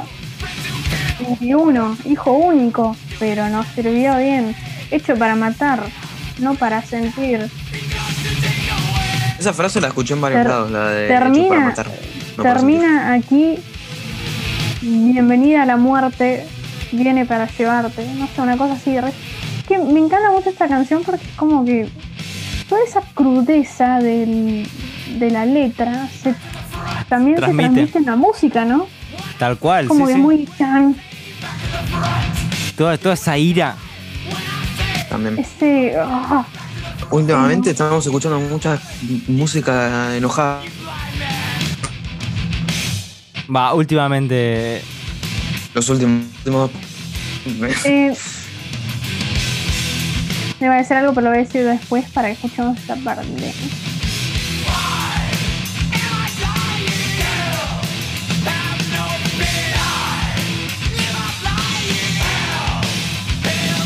Es desgarradora la voz de Hetfield, ¿eh? Bueno, lo que iba a decir es que como esta canción es la que más pega en realidad con la temática de la portada, ¿no? Porque hay tumbas y hay un casquito de soldado. Claro. Eh, en un inicio, esta iba a ser la canción que le iba a dar nombre al álbum. Sí, porque estaba pensando, ¿qué tienen que ver las tumbas con una marioneta, man? Pero si lo pones en el contexto de esta canción, eh, tiene mucho más sentido la portada. Sí, la verdad que sí. Aunque también pudo haber sido. Aunque que- si pones, de hecho, todo el álbum en contexto de esta canción, bueno, todo el álbum no, pero si pones Master of Puppets, no sé, a mí Master of Puppets me suena que las marionetas son los soldados también. No, sí, Master of Puppets en realidad se trata Claro. sobre la adicción a las drogas. Entonces el Master sería el tipo el que controla todo, sería las drogas. Y la persona que grita Master, Master, sería que pide más, sería como el, el adicto, ¿no? Pero te juro que yo por mucho tiempo también pensé que se trataba sobre la guerra y qué sé yo, Master of Puppets, la canción. yo también tengo la, o si no, yo también tengo la teoría de que capaz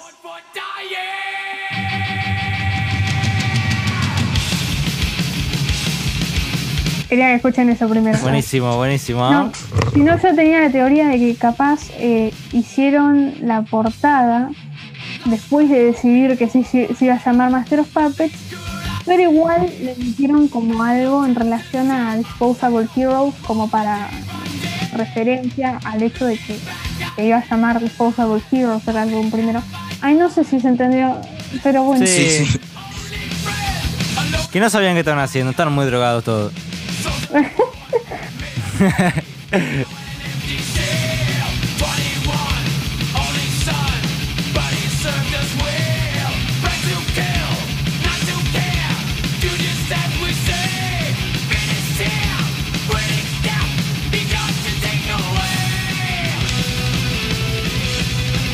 Y la batería también está full. No descansa el pobre. Lars. Está, está, está, está con- Una, ampolla ta, debe tener. está en cocaína este chabón. ¿Qué, qué onda? Y bueno, sí, la cocaína, eso explica todo.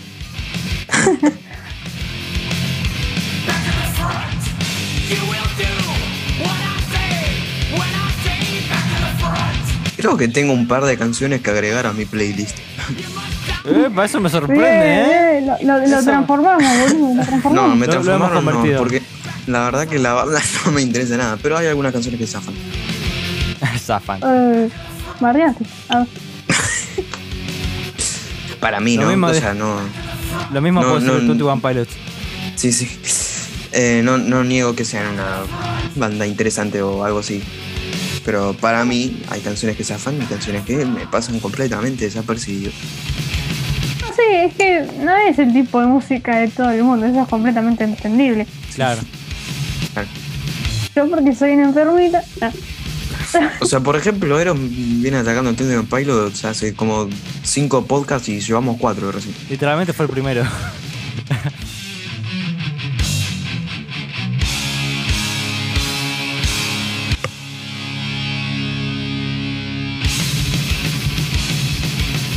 Falso final, ¿viste?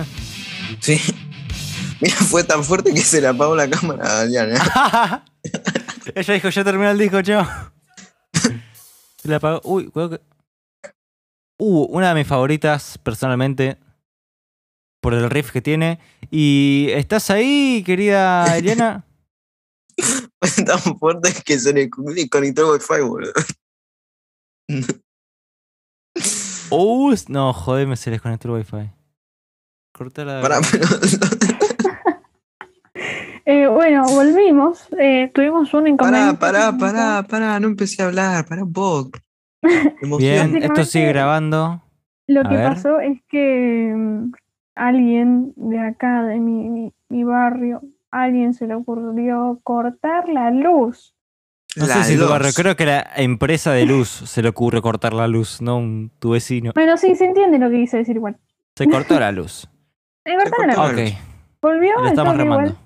En fin, ¿qué estamos hablando? Vamos a hablar de el sexto tema, es el menos escuchado de, por lo que puedo ver acá.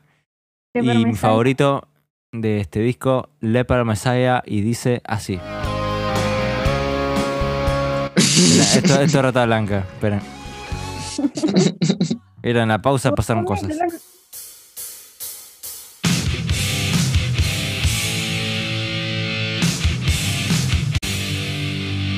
Me mata el riff. Es muy bueno esa parte. Y de hecho es toda la canción. Ah.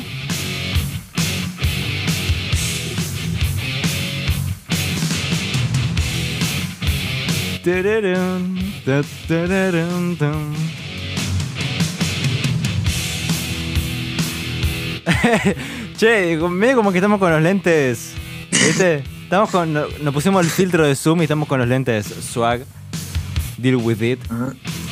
Y después si Con esta después música italiana, repega. que está normal.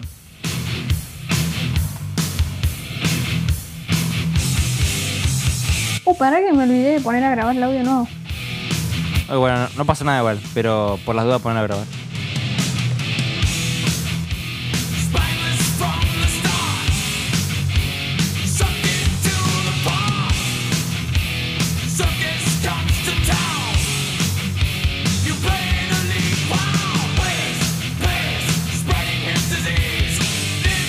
Como recurso bastante utilizado, ¿no? Lo- los coros de cancha, Sí. Claro. como ahí. Eso ya no me pasa, capaz habrán dado cuenta, es que en este álbum Master of Puppets hay muchas canci- canciones, muchas partes que suenan bastante similares. Sí, es lo que estábamos diciendo antes. Que hay canciones medias repetitivas entre sí. Como que sin darse cuenta eh, vuelven a usar algo que ya usaron, pero a la vez está bueno porque... O como- quizás dándose cuenta. o capaz, o- pero igual está bueno porque es como que conecta las canciones en toda esta temática. Sí. Ponele. El tema es que, a ver, hablando un poco así como alguien que sabe música, em, que hay veces que por más bien conectado que pareciera estar, si, es, si hace que el álbum sea repetitivo es medio em, negativo, ¿no? A veces menos es más. Claro, De hecho, es No, algo que se le critica, se le critica a Metallica en sus últimos discos de que por querer Sí. hacer canciones largas para que sean más metal o algo, como que si no fuese un tema de más de 5 minutos no es metal, eh, les tiran bastante los temas innecesariamente. Pero igual acá no me parece Claro. que sea tan exagerado, para mí está bien acá. no, No, no. Quiz- a ver, quizás en Sanatorium, San- Sanatorium, no me acuerdo cómo era. Quizás ahí sí era un poquito medio. Pero bueno.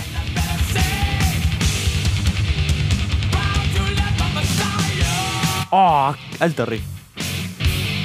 Eh, ¿Qué iba a decir?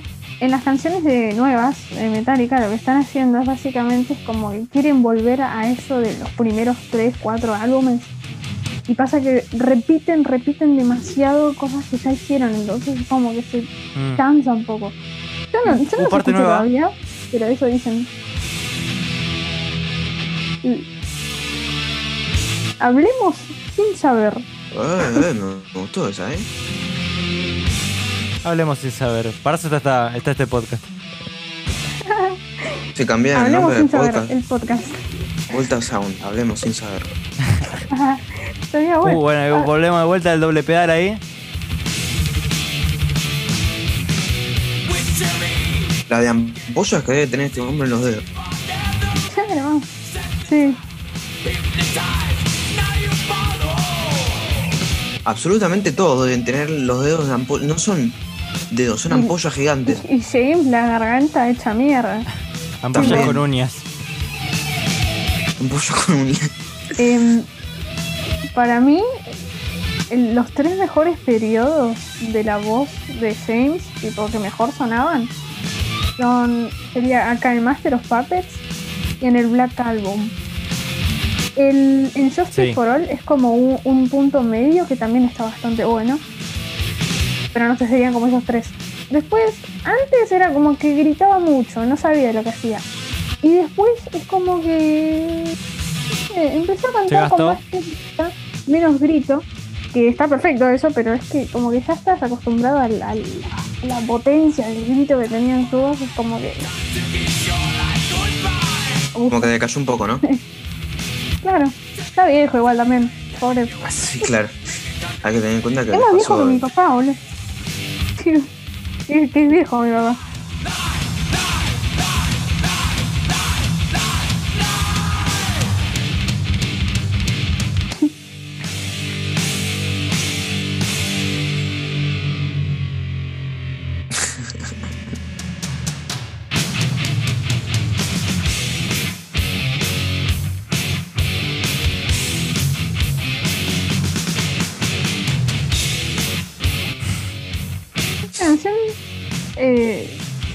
Es como de Esta también más- me gusta más. No. es, es como de la es la más eh, débil ponele de las más débiles del álbum pero aún así está está buena lo que creo yo que demuestra qué albumazo que tenemos acá.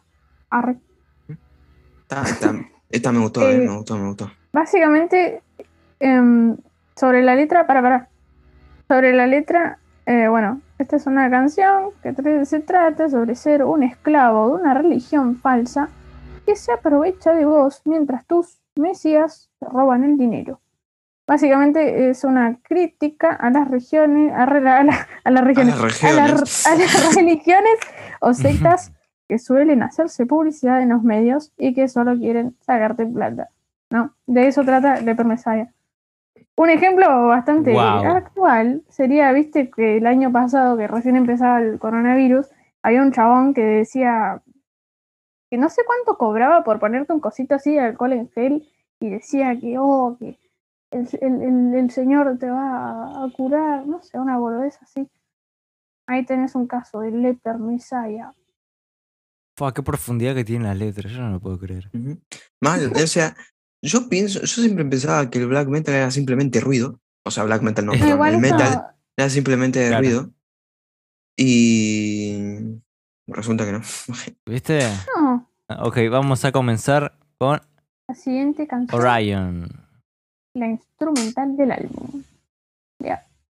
Que una vez, eh, una vez más, el hecho de que sea eh, una instrumental es otra vez siguiendo como la fórmula o tradición de Ray the Lightning, que tenía como instrumental en ese caso a The Call of Cthulhu.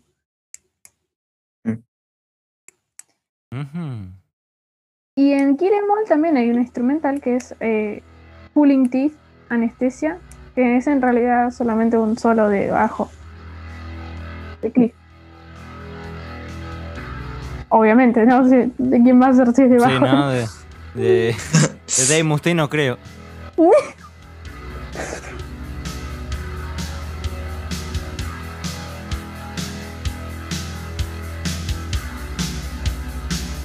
Eh, El riff que viene ahora me, me, me fascina.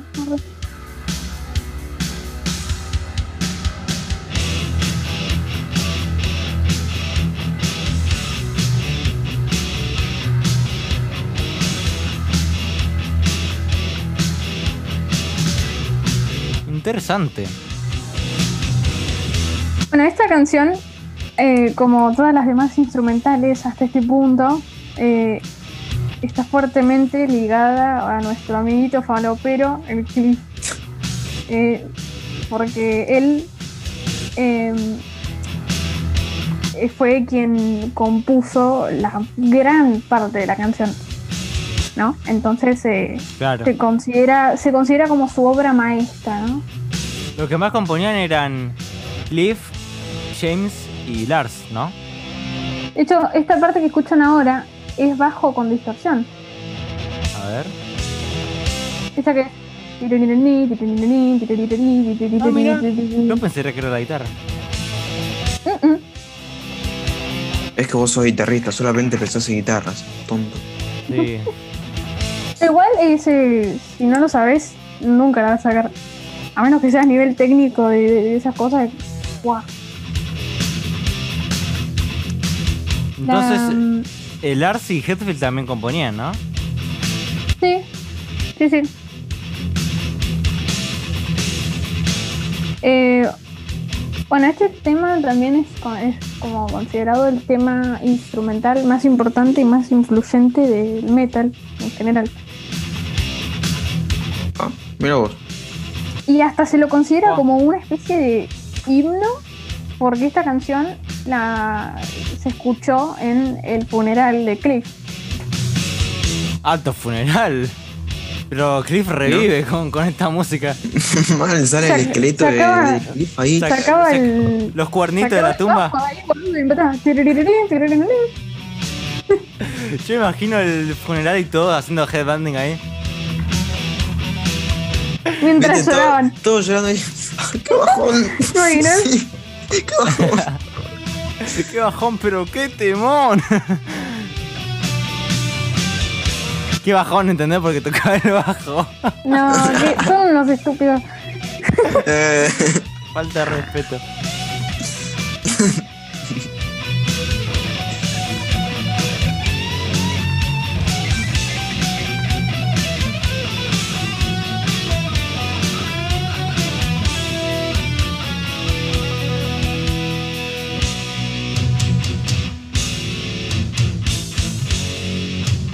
Bien esta partecita, ¿eh? A ver.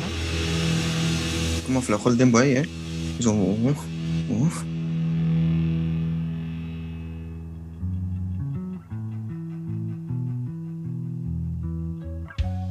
Qué lindo. Ujú. Es que la canción se llama Orion por la constelación, Orión, por ese Ah. sonido medio espacial que genera justamente esta partecita. Así medio, uh, Fua. ¿No? Sí. Oh, A ver, me escuchemos. gusta un montón esa guitarra, man. Buen tono. Yo no puedo entender cómo la primera vez que le escuché esta canción, tipo la pasé de largo, como que Yo también. un- Es que son muy igual. tontos ustedes. Son muy tontos. No aprecian el arte. La volví a escuchar un par de veces y dije, wow, qué canción, qué temazo.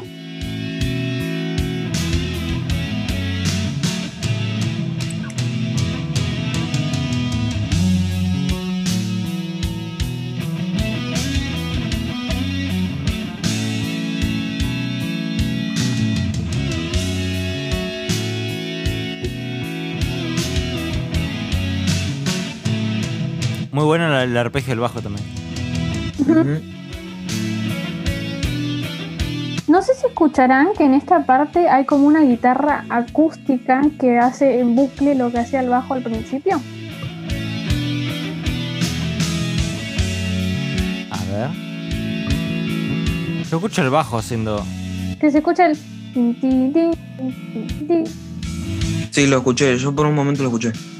El tema con esa parte Ah, sí. es muy extraño porque por muchos años se ignoró su, existencia porque aparte de que casi nunca la tocaban en vivo, eh, cuando lo hacían no se tocaba esta parte obviamente porque requeriría un tercer guitarrista. Después que no estaba en ninguna tab, en ninguna parte. Y después que tampoco Mira. estaba en, en los archivos separados de las partes.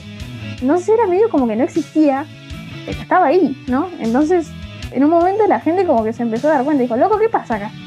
Existe esto, tipo, ¿por qué lo ignoramos? Y no sé, es un misterio a dónde fue a parar, tipo, la, la tape separada de esa partecita, pero...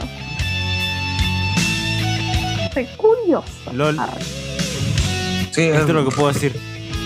igual pasa mucho en la música, ¿no? Que hay sonidos que partes. terminan re ocultos. En, todo tipo de pierden. Música. Ujú. Ah, ya, y hablando de eso de que casi nunca la tocan en vivo, Diana, pará, Las si querés que- se lo decís cuando terminamos de escuchar la canción. Así ahora Para prestamos no, atención bien a la rapidito, música. Bueno, sí, rápido sí. que justamente las poquitas veces que la tocaron en vivo esta canción fueron después de que falleciera Cliff. que es como, Ah, bueno, gracioso lo de Metallica. qué, qué desafortunado. Que acá se enojó un poco.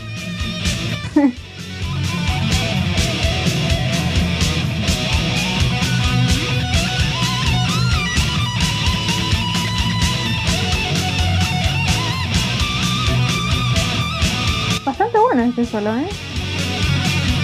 La verdad que sí. Re enojado está.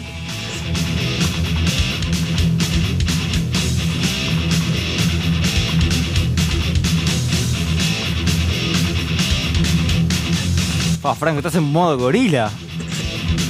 Dale, hagamos todo head- headbang ahí. Headbanding grupal. Uh, le pegué un cabezazo al micrófono.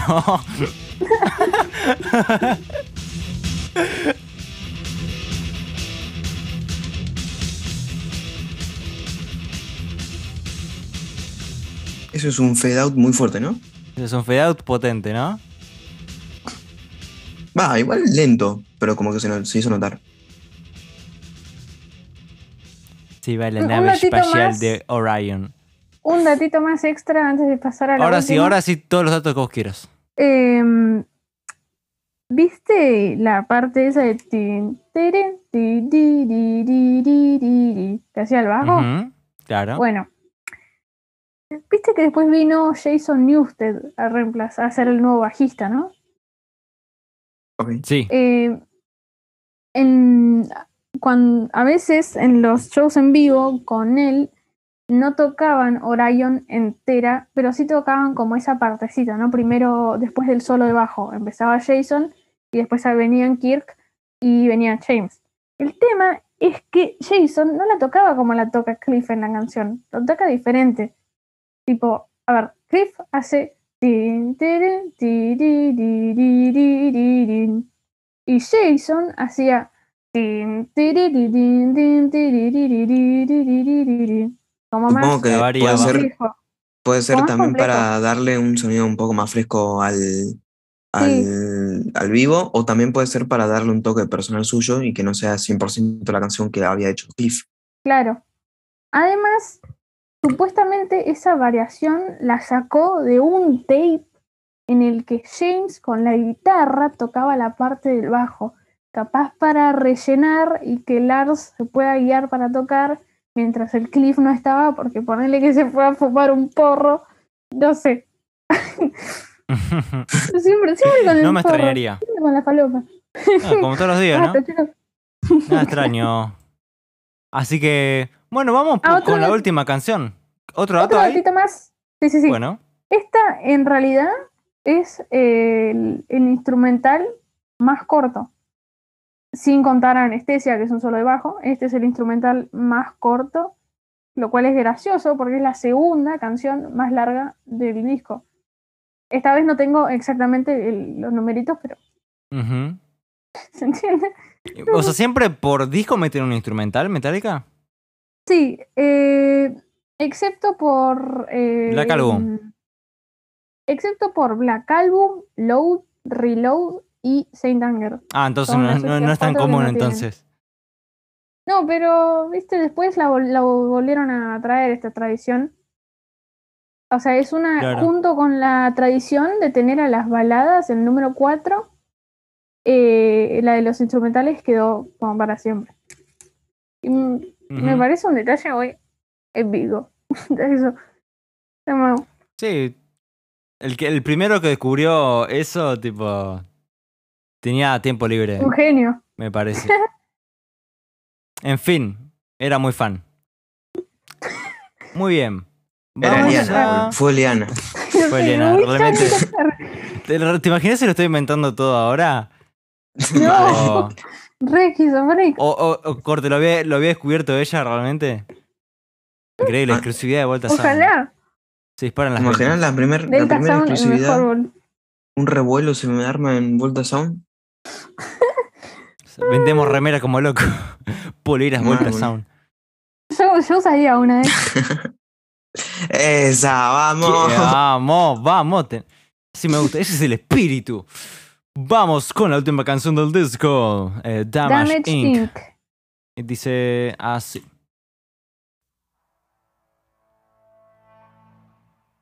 Esto también, esta también, esta parte del inicio, creo que la hicieron con no sé cuántas capas de bajo distorsionado.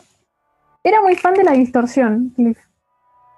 Nos damos cuenta. Por lo que veo, sí.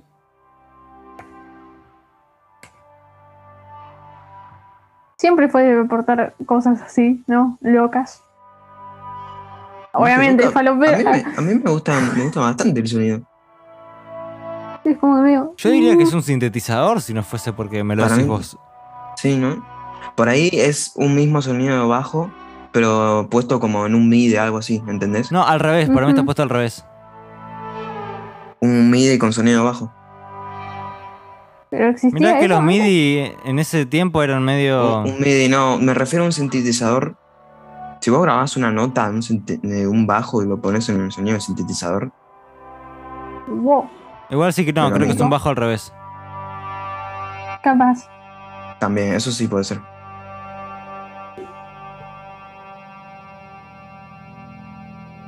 Parece Minecraft. bueno, el sonido ambiental de una canción de Minecraft. Ahí está, ahí está. Y ahora es Doom. La marcha. la marcha militar. Pasamos de Minecraft a Doom en dos segundos.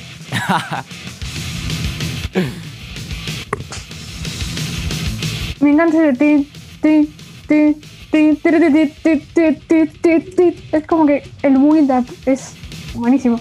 Es genial. La verdad es que esta última parte del disco me gustó bastante. El disco ¿Sabes por qué? Creo que lo estoy tolerando porque como tuvimos problemas técnicos en el medio, como que tuvimos una pausa. Si no, acá llegaría medio saturado ya y por ahí no lo apreciaría tanto. Claro. Yo no sé, es como la quintigésima vez que lo escucho este álbum. Es que a a mí me pasa que si lo escucho todo seguido como que me saturo, porque es mucho. mu- muchos decibeles, mucha, mucha información, mucha distorsión.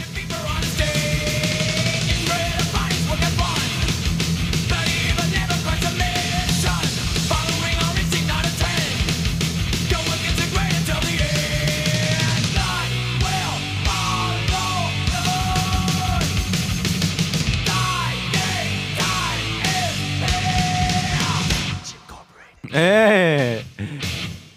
Muy bueno el susurro, ¿eh?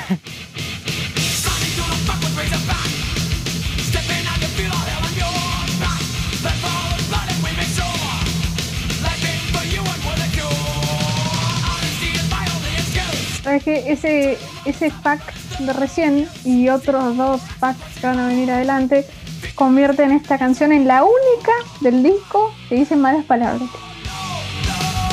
Ah, qué raro. Bien ahí los de Metallica, bien santitos.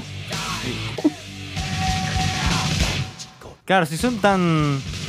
tan cristianos los de Metallica, ¿cómo van a decir mala palabra? No, obviamente.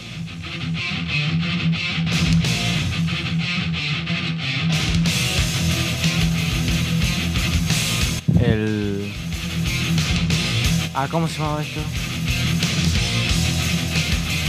Break, breakdown, algo así era. Ujú.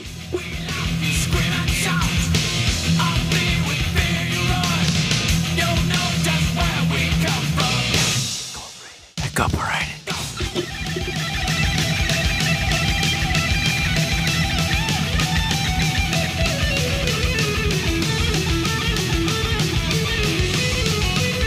Es que ahí Vamos, Kirk. recién, ahí recién el solo hizo algo que me hizo acordar a otro solo de este álbum que ahora mismo no me puedo acordar cuál es, pero es como. ¿Viste cuando dice así? El que le había salido Sí. del pedo. Yo no me acuerdo qué canción era. Lleva más La de Puppets. Master of Puppets. Ah, Uh, qué bueno. Esa subida que hizo ahí.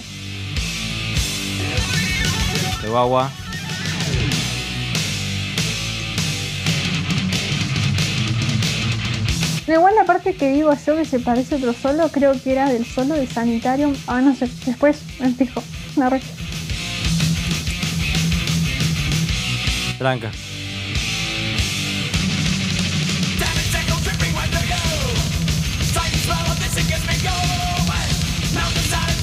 Yo me imagino, me imagino una guerra, la Segunda Guerra Mundial, ¿viste? Con todos los bombardeos, con mm, los perros bomba, los tanques, todo. Toda la destrucción, la muerte, cosas Perros muy lindas. ¿no? ¿En la Segunda Guerra Mundial había perros bomba? O sea, sí había perros que tenían atadas minas y que No. eran entrenados para meterse abajo de los tanques. Los inmolaban, boludo, qué hijos de puta. y terminó el disco. Bueno, terminó por, por todo el baldo, ¿eh? La verdad que sí. Upa. Terminó no, por se metió, todo se metió un Savage True, güey. Yo quiero. No, no, no hagamos spoiler. Ah, Antes- del primero, podcast. primero, primero de dar opiniones. Ok, Tengo un par de datitos para tirar de esta canción. ok. Ok, ok. Uno, este, em, el tour promocional del álbum se llamó como la canción Damage Inc. Tour. Pues esta Mira. es la única, esta es la única canción después de Master of Puppets en la que absolutamente todos tienen crédito de composición. Después, Mira. capaz habrán dado cuenta de que la canción eh, es un poquito muy parecida a Battery. Y de hecho, en, en todo, en, en la letra y en la canción en sí es como que bastante similar. Pero en cuanto a letra, eh, yo creo que hay como una cosita diferente. Yo siento que Battery es más sobre una persona que se vuelve loca y atenta contra todo porque se le voló la cabeza. Y Damage Inc. es más sobre un grupo de gente que se obsesiona con el placer que le causa torturar a los más débiles porque sí. Básicamente los dos se tratan de violencia, violencia, violencia, violencia. Pero un poquito diferentes como el origen, ¿no? Arre. Ok, muy, muy, muy hermoso. Hermoso sobre todo, sí. Y colores. Exacto. Ok, ahora ¿algún otro dato? Así para. Em, había un par de cosas que quería decir, pero ya eh, como des- después, sucesos después del álbum, lo Claro. puedo decir en un rato, si tienen Claro, después algo que las opiniones. Porque Sí, sí. aparte te va a decir que expliques un poco la tapa del disco, pero ya la explicaste. Eh, No, que tiene que ver con medio esto, la mezcla entre Master of Puppets y la mezcla entre Y Disposable Heroes. Tal cual. Entonces, em, empiezo yo. A ver, quizás empiezo yo a dar la opinión. Mi tema favorito del disco podría ser, eh, bueno, ya lo dije, Leper Messiah. Me gusta porque el riff me mata. Eh, quizás si tengo que hacer un top 3 pondría Leper Messiah. Eh, viéndolo ahora, mm, Battery segunda. Y quizás ahora eh, Welcome Home Sanitarium o Orion, una de esas dos. Quizás más Orion. Mm. Entonces, ese sería mi top. Ahora improvisando, ¿no? Improvisándolo. Leper Messiah, Battery y, y Orion. Así que me pareció un disco, la verdad que es eh, increíble. Quizás medios en algunas canciones se repite un toque. Por ejemplo, en The Thing That Should Not Be, como que media monótona. Lo sentí medio monótono en algunas partes. Sin embargo, eh, mm, pese a que no es música que yo escucharía, le, le tengo bastante respeto a este disco. Me parece un- que tiene mucha calidad para el género. Así que si querés hablar mm, vos, eh, Eh, primero que Eliana. opine Fran, que primero que opine Fran, después opino yo. dale. Ah, ok. A ver, claramente, o sea, lo vengo diciendo desde que empezó el podcast, que este no es mi, mi género de música, para nada. ¿En serio? Sin embargo, sin embargo, em, hay un par de canciones, sobre todo al final, las últimas tres canciones, cuatro, eh, cuatro canciones por ahí, me gustaron bastante. Así que si yo tuviera que hacer un top 3, sería Leper Messiah también, Orion y Disposable Heroes. Bien. esas seguramente las, las agregue a una, a la playlist playlist. porque me gustó. No creo que sea una banda que yo la vaya a escuchar después de esto. No, No creo que. Porque me ha pasado en estos podcasts como, por Dual, como con Dua Lipa, por ejemplo, de decir, bueno, voy a, voy a darle un par de escuchadas a otras canciones, ¿no? O con Soda Stereo también. Pero mm, no con no creo que con Metallica al Vaga. Tipo, ya conozco este álbum, sé que tengo un par de canciones que me gustan, conozco algunas de Black Album también, que sé que me gustan, así que ¿Y ¿Cuánto alguna para meter tengo su- una playlist? de Black Album, No, de este disco, para meter en alguna Ah. playlist que habías dicho. esas tres que dije, lo dije después, Eros. No me estás dando pelota, te estás quedando dormido. No, no, no. No, dijiste que eh, te gustaban esas canciones, pero Y eh, y después que dije no que iba a escucharlo. Sí, él dijo Dije- que las, las Dije que pondría en una después playlist. seguramente las pondré en una playlist. No me das pelota, no, así no funciona el trabajo en equipo, ¿eh? Bueno, escúchame, son las 3 de la mañana. Eh, Ahora yo. Creo que sí, ahora sí. Muy bien, creo que terminamos el podcast de hoy. ¿verdad? Eliana, No, ¿qué no, tenés para decir? Bueno, eh, yo eh, creo que se nota que soy re fan de Metallica. Ah, Eh, no es por la remera igual- de Rey de Lighting, ¿eh? No tiene nada que No, ver. Para nada, y para nada Eh, es por yo- todo el kilo de información que trajiste. como, como, muchas otro, como muchos otros fans, pienso que este álbum es lo mejor que sacaron. Eh, no sé, es un álbum que me gusta mucho, que lo escuché muchas veces, literal, me sé la letra de todas las canciones menos de Orion, porque no tiene letra. Eh. Em, no sé, tipo, posta me parece que es una, es muy, es demasiado genial, es eh, un- una obra maestra. Eh, Si lo dice Eliana. sien- siento que me estoy olvidando de mencionar algo, pero bueno. ¿Tus canciones a favoritas? Mis canciones favoritas. Eh, yo creo que en primer lugar pondría. A ver, A Master of Puppets, la canción, no la voy a contar en este ranking porque creo que a todos los que somos fans nos gusta. Entonces como que no tiene mucho sentido, ¿no?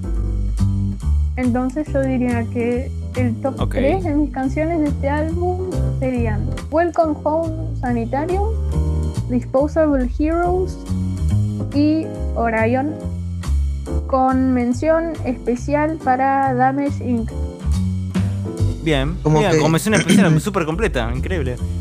Como que todos tuvimos, eh, con- concordamos con Orion, ¿viste? Orion es, Sí, sí, es, una- es genial, boludo. Es muy buena. tal cual. El clip, Sí, el sí. clip le sabía, boludo. Una onda muy especial tiene. ¿Viste? En fin. En fin, así que terminada de hablar de la historia de este disco y terminamos el Y nos podcast por hoy. Exacto. Solamente con- espero que Eros no se duerma. en el medio. No, no, no. Sería una falta de A ver. respeto. Déjeme hacer unos anotecitos chiquititos. Bueno, si te tardás mucho, por ahí sí me duermo, ¿viste? No, no, no, no, no. Pará. Eh, bueno, eh, se habrán podrido. po- podrido. No, no, no. no. Se habrán podido dar cuenta que la temática de este álbum es mucho como este sentimiento de frustración, de no tener control sobre tu vida. Otras cosas eh, controlando todo por vos, ¿no? El chabón que estaba en el sanatorio no tiene libertad. Después el chabón que en Master of Puppets estaba adicto a las drogas, las drogas lo controlaban a él. Después en Disposable Heroes el, el soldado del que hablan eh, no está en control de su vida, básicamente los de arriba lo mandan y para que muera, ¿no? Ujú. Um, bueno, después siguiendo con un par de cosas que pasaron después de la salida del álbum, en la gira eh, promocional, ¿no? Eh, fue en verano, sería como julio, de allá de Yanquilandia. arre. Había un, un pequeño inconveniente y es que James se había caído a- andando en skate y se rompió la muñeca izquierda. Entonces no podía tocar guitarra y tipo, Ouch. Lo tenían ahí solo cantando y a, quien llamaron para que toque la guitarra en su lugar era este chabón llamado John Marshall, que creo que era de la banda Metal Church. No sé, después en un futuro, cuando se quema de nuevo el brazo, lo vuelven a llamar. ¿Pero qué, qué hizo? Pasaba de todo. No, es que posta, a James le pasa de todo, boludo, no sé. Poco más y aparece, no, es que se le salió el brazo cuando estaba en el cine, boludo. Y Claro, se lo cortó con una moradora. Con- con- se lo cortó con la, con en la butaca. No. Ay, después de eso, Se, cortó- se le quedaba el brazo en la butaca. ¿Qué tenía? Ay, bueno, después de esto, uh, eh, bueno, sucede, sucede el accidente, ¿no? En, en Krona, Kronoberg, creo, en Suecia, a las seis y pico de la mañana, un 27 de septiembre, fallece nuestro queridísimo amigo falopero Cliff Bordon No, en un accidente de tránsito. Sabía. Básicamente, Además, lo, dijimos lo- hace dos canciones. No paramos de, de decir que Cliff Falopero que se murió y en- por todo el podcast, boludo. Bueno, eh, cuestión. ¿Qué había pasado? Cliff estaba acostado en la cama que, le- que le correspondía a Kirk. ¿Por qué? Porque antes habían hecho como una apuesta con cartas para ver quién se quedaba con ese lugar. Porque Y aparentemente. Kirk lo era- tiró por era- la ventana, boludo. No, Claro. aparentemente. Aparentemente ese lugar era tan bueno que todos lo querían. Y bueno, terminó ganando Cliff. El Cliff estaba ahí durmiendo, no sé qué estaban haciendo los otros, capaz durmiendo también. En el autobús. Cuando de repente el chabón que estaba manejando, no sé qué le pasa, le patina mal y empieza a rodar y rodar y rodar. Y Cliff sale disparado por la ventana y el camión lo aplasta de la, de la, mm, de la espalda para arriba. Supuestamente, supuestamente lo que pasa es que no sabían que estaba muerto todavía y levantan el camión. Pensaron que estaba durmiendo. Pero todavía estaba durmiendo. Pero supuestamente después es como que se vuelve a caer Ah, bien. ahí, y ahí sí, ahí sí confirman que falleció. Y bueno, Falleció. Confirmado. y, y bueno, Por la agarraron. duda, otra vez, por eh, la duda. Agarraron, agarraron Kirk y James y lo querían recagar a palos al conductor, obviamente. Eh, pero no, los demás le dijeron, no, pará, boludo. No, no, no, no hace falta que lo cague la pe. Bueno, eh, el conductor decía, no, es que es por las placas de hielo que había por ahí. Y James se fue a fijar y no había una mierda. Ah, y, así que no sé qué pasó, porque tampoco... Se habrá estaba- falopeado también el conductor, boludo. Le, No, le dieron porque- drogas, me parece. No, porque después lo chequearon al chabón y parece que no estaba ni dormido, ni, ni borracho, ni nada. Así que fue muy extraño. Wow, Ah. Eh, bueno, después de un... Ese le cruzó algo, ¿no? ¿Eh? Se le habrá cruzado No sé, algo. Flasheó mal, qué sé yo. Un venado. Después de- ¿Qué hace un venado ahí? de-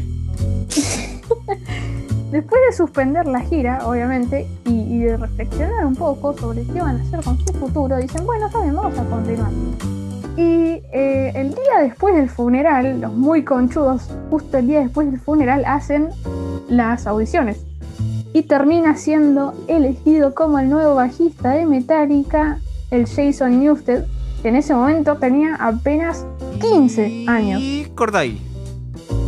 Seguimos la historia en el próximo podcast, ¿te parece? Porque No, pará, quedan un poquitito más. Cortecito. cortecito, prometeme que cortecito, porque si no después en, el próximo que traigamos no cortito, cortito, cortito. Dale, No, dale. no. Que al chabón lo, lo queda elegido, ¿no? Él fue el último en, audicion- en- en audicionar. Y justo eh, Battery, que escuchamos hoy, fue la primera canción que tocó con ellos en vivo.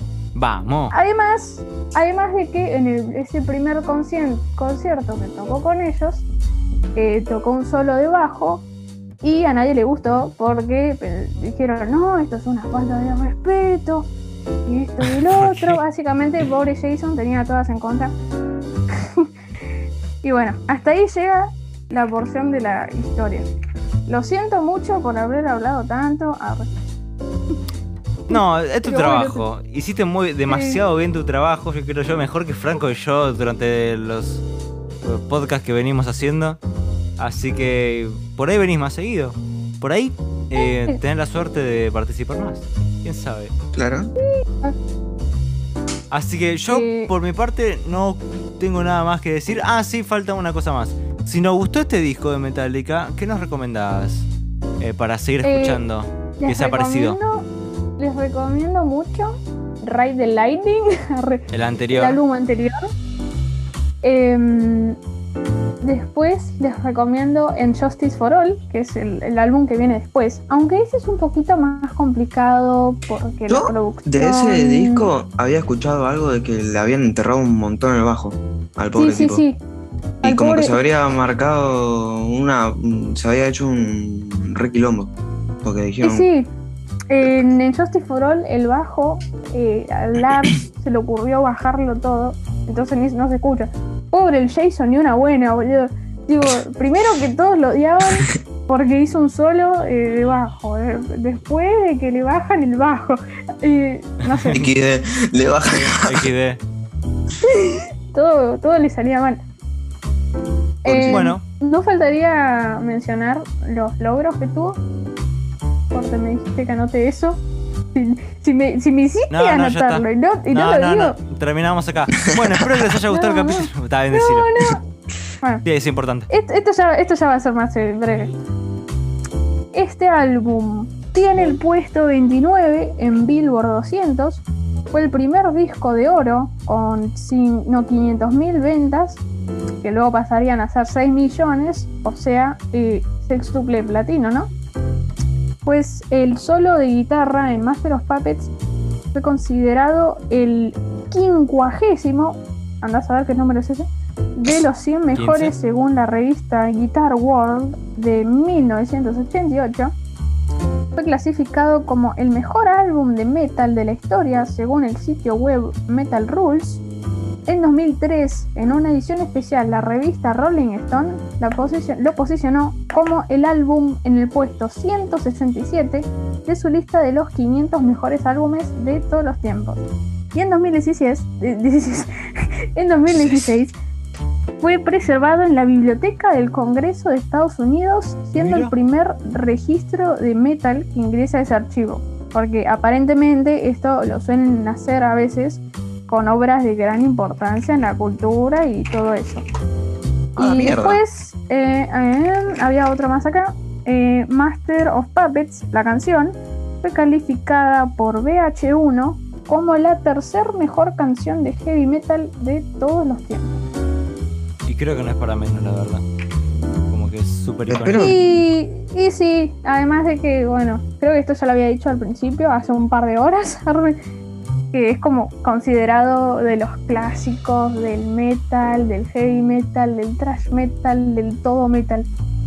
Que es Ni como digas. un, un álbum muy, muy top, arre, Sí, súper- un peso pesado. Nunca mejor dicho. mucho. Y eso que los chabones tenían como apenas veintipico cuando hicieron esto. Jóvenes. Jóvenes. eh, Bastante bueno, jóvenes. igual Arctic Monkey le- les ganó, me parece. Sí, ahí, sí- no, ahí sí sí. que eran jóvenes. Eran fetos prácticamente. Además, ¿Cuánto tenían tuvieron, o sea, si comparamos así la tasa de éxitos, eh, Arctic Monkeys lo hizo más rápido porque lo hizo en el primer disco. Claro, se le recabió a Metallica. O sea, lo hicieron más rápido, más jóvenes, pero bueno, no importa. Igual Pero eso no quita Competía. el, talento de ambos, ¿no? Claro. Igual Metallica eh, y Dave Mustaine arre, fueron como que los creadores, por así decirlo, de este subgénero del metal, el thrash metal, que es como así todo rapidín. ah. Porque creo que antes de ello, de que existieran ellos, no era tan popular y no habían tantas bandas. Claro. Claro, Así Eso también es Master como Puppets. una cosa enorme. Claro, sí. Crear un subgénero, wow. Va, lo, lo popularizó. No, no sé Ma- si lo en creó, vez de pero crearlo, lo hizo popular. por- con claro, No, sí, fueron esa los que mejor la- lo hicieron. La, la palabra más adecuada. arre. Bueno, Bueno, creo que no hay nada más que agregar. ¿O no, Ah, no, pero te... No, mentira, mentira. Ay, me está, está asustando ya. basta, basta, basta. En fin. Wow, esto suficiente. completamente toda mi energía entre la increíble Wikipedia que tenemos eh, La Wikipedia caminante, boludo. humana en- y, y entre el- el- la música que trajimos hoy, que no es precisamente liviana. y que, y que a la tarde caminamos todos. También, también nos hicimos una caminata hoy a la tarde. eh, terrible con, con- con el Franco. Y, y nada, así que hoy fue un largo día. Nos merecemos un largo descanso, por lo tanto. Em, Sí, que yo estuve, que, boludo, ayer. Bueno, esto ya lo dije, pero para decirlo en el podcast, estuve a- la noche anterior a, cuando se está grabando esto, estuve literalmente desde las 12 de la noche hasta las 8 de la mañana escribiendo lo que iba a decir. Fua, sí, Una chica se notó. Una chica trabajadora. La verdad que y sí. eso que, eso que le dijimos que sacara cosas. Sí, imagínate si hicimos que ponga todo. Al final no saqué nada. Ah, Ah, ah, no, eso explica muchas cosas. No, no. Capaz el- lo que no había dicho, que es bastante menor, el hecho de que seis de las ocho canciones están en Guitar Hero. O sea, las que no están son Leper Seguís Messiah tirando y datos. Y en Rock Band 2 está Battery. Bien. Buenísimo. Em, ok. Necesito Creo que ya podemos terminar con esto. analizar esto. Necesito analizar esto. Necesito una larga sesión de sueño para analizar esto. Y, Y para editarlo. Y para editarlo Para sí también. editarlo. porque Voy a tener que editarlo esto. Voy a tener que editarlo. Pero bueno, lo bueno es que voy a poder sacar varios clips de, de todo lo que dijiste.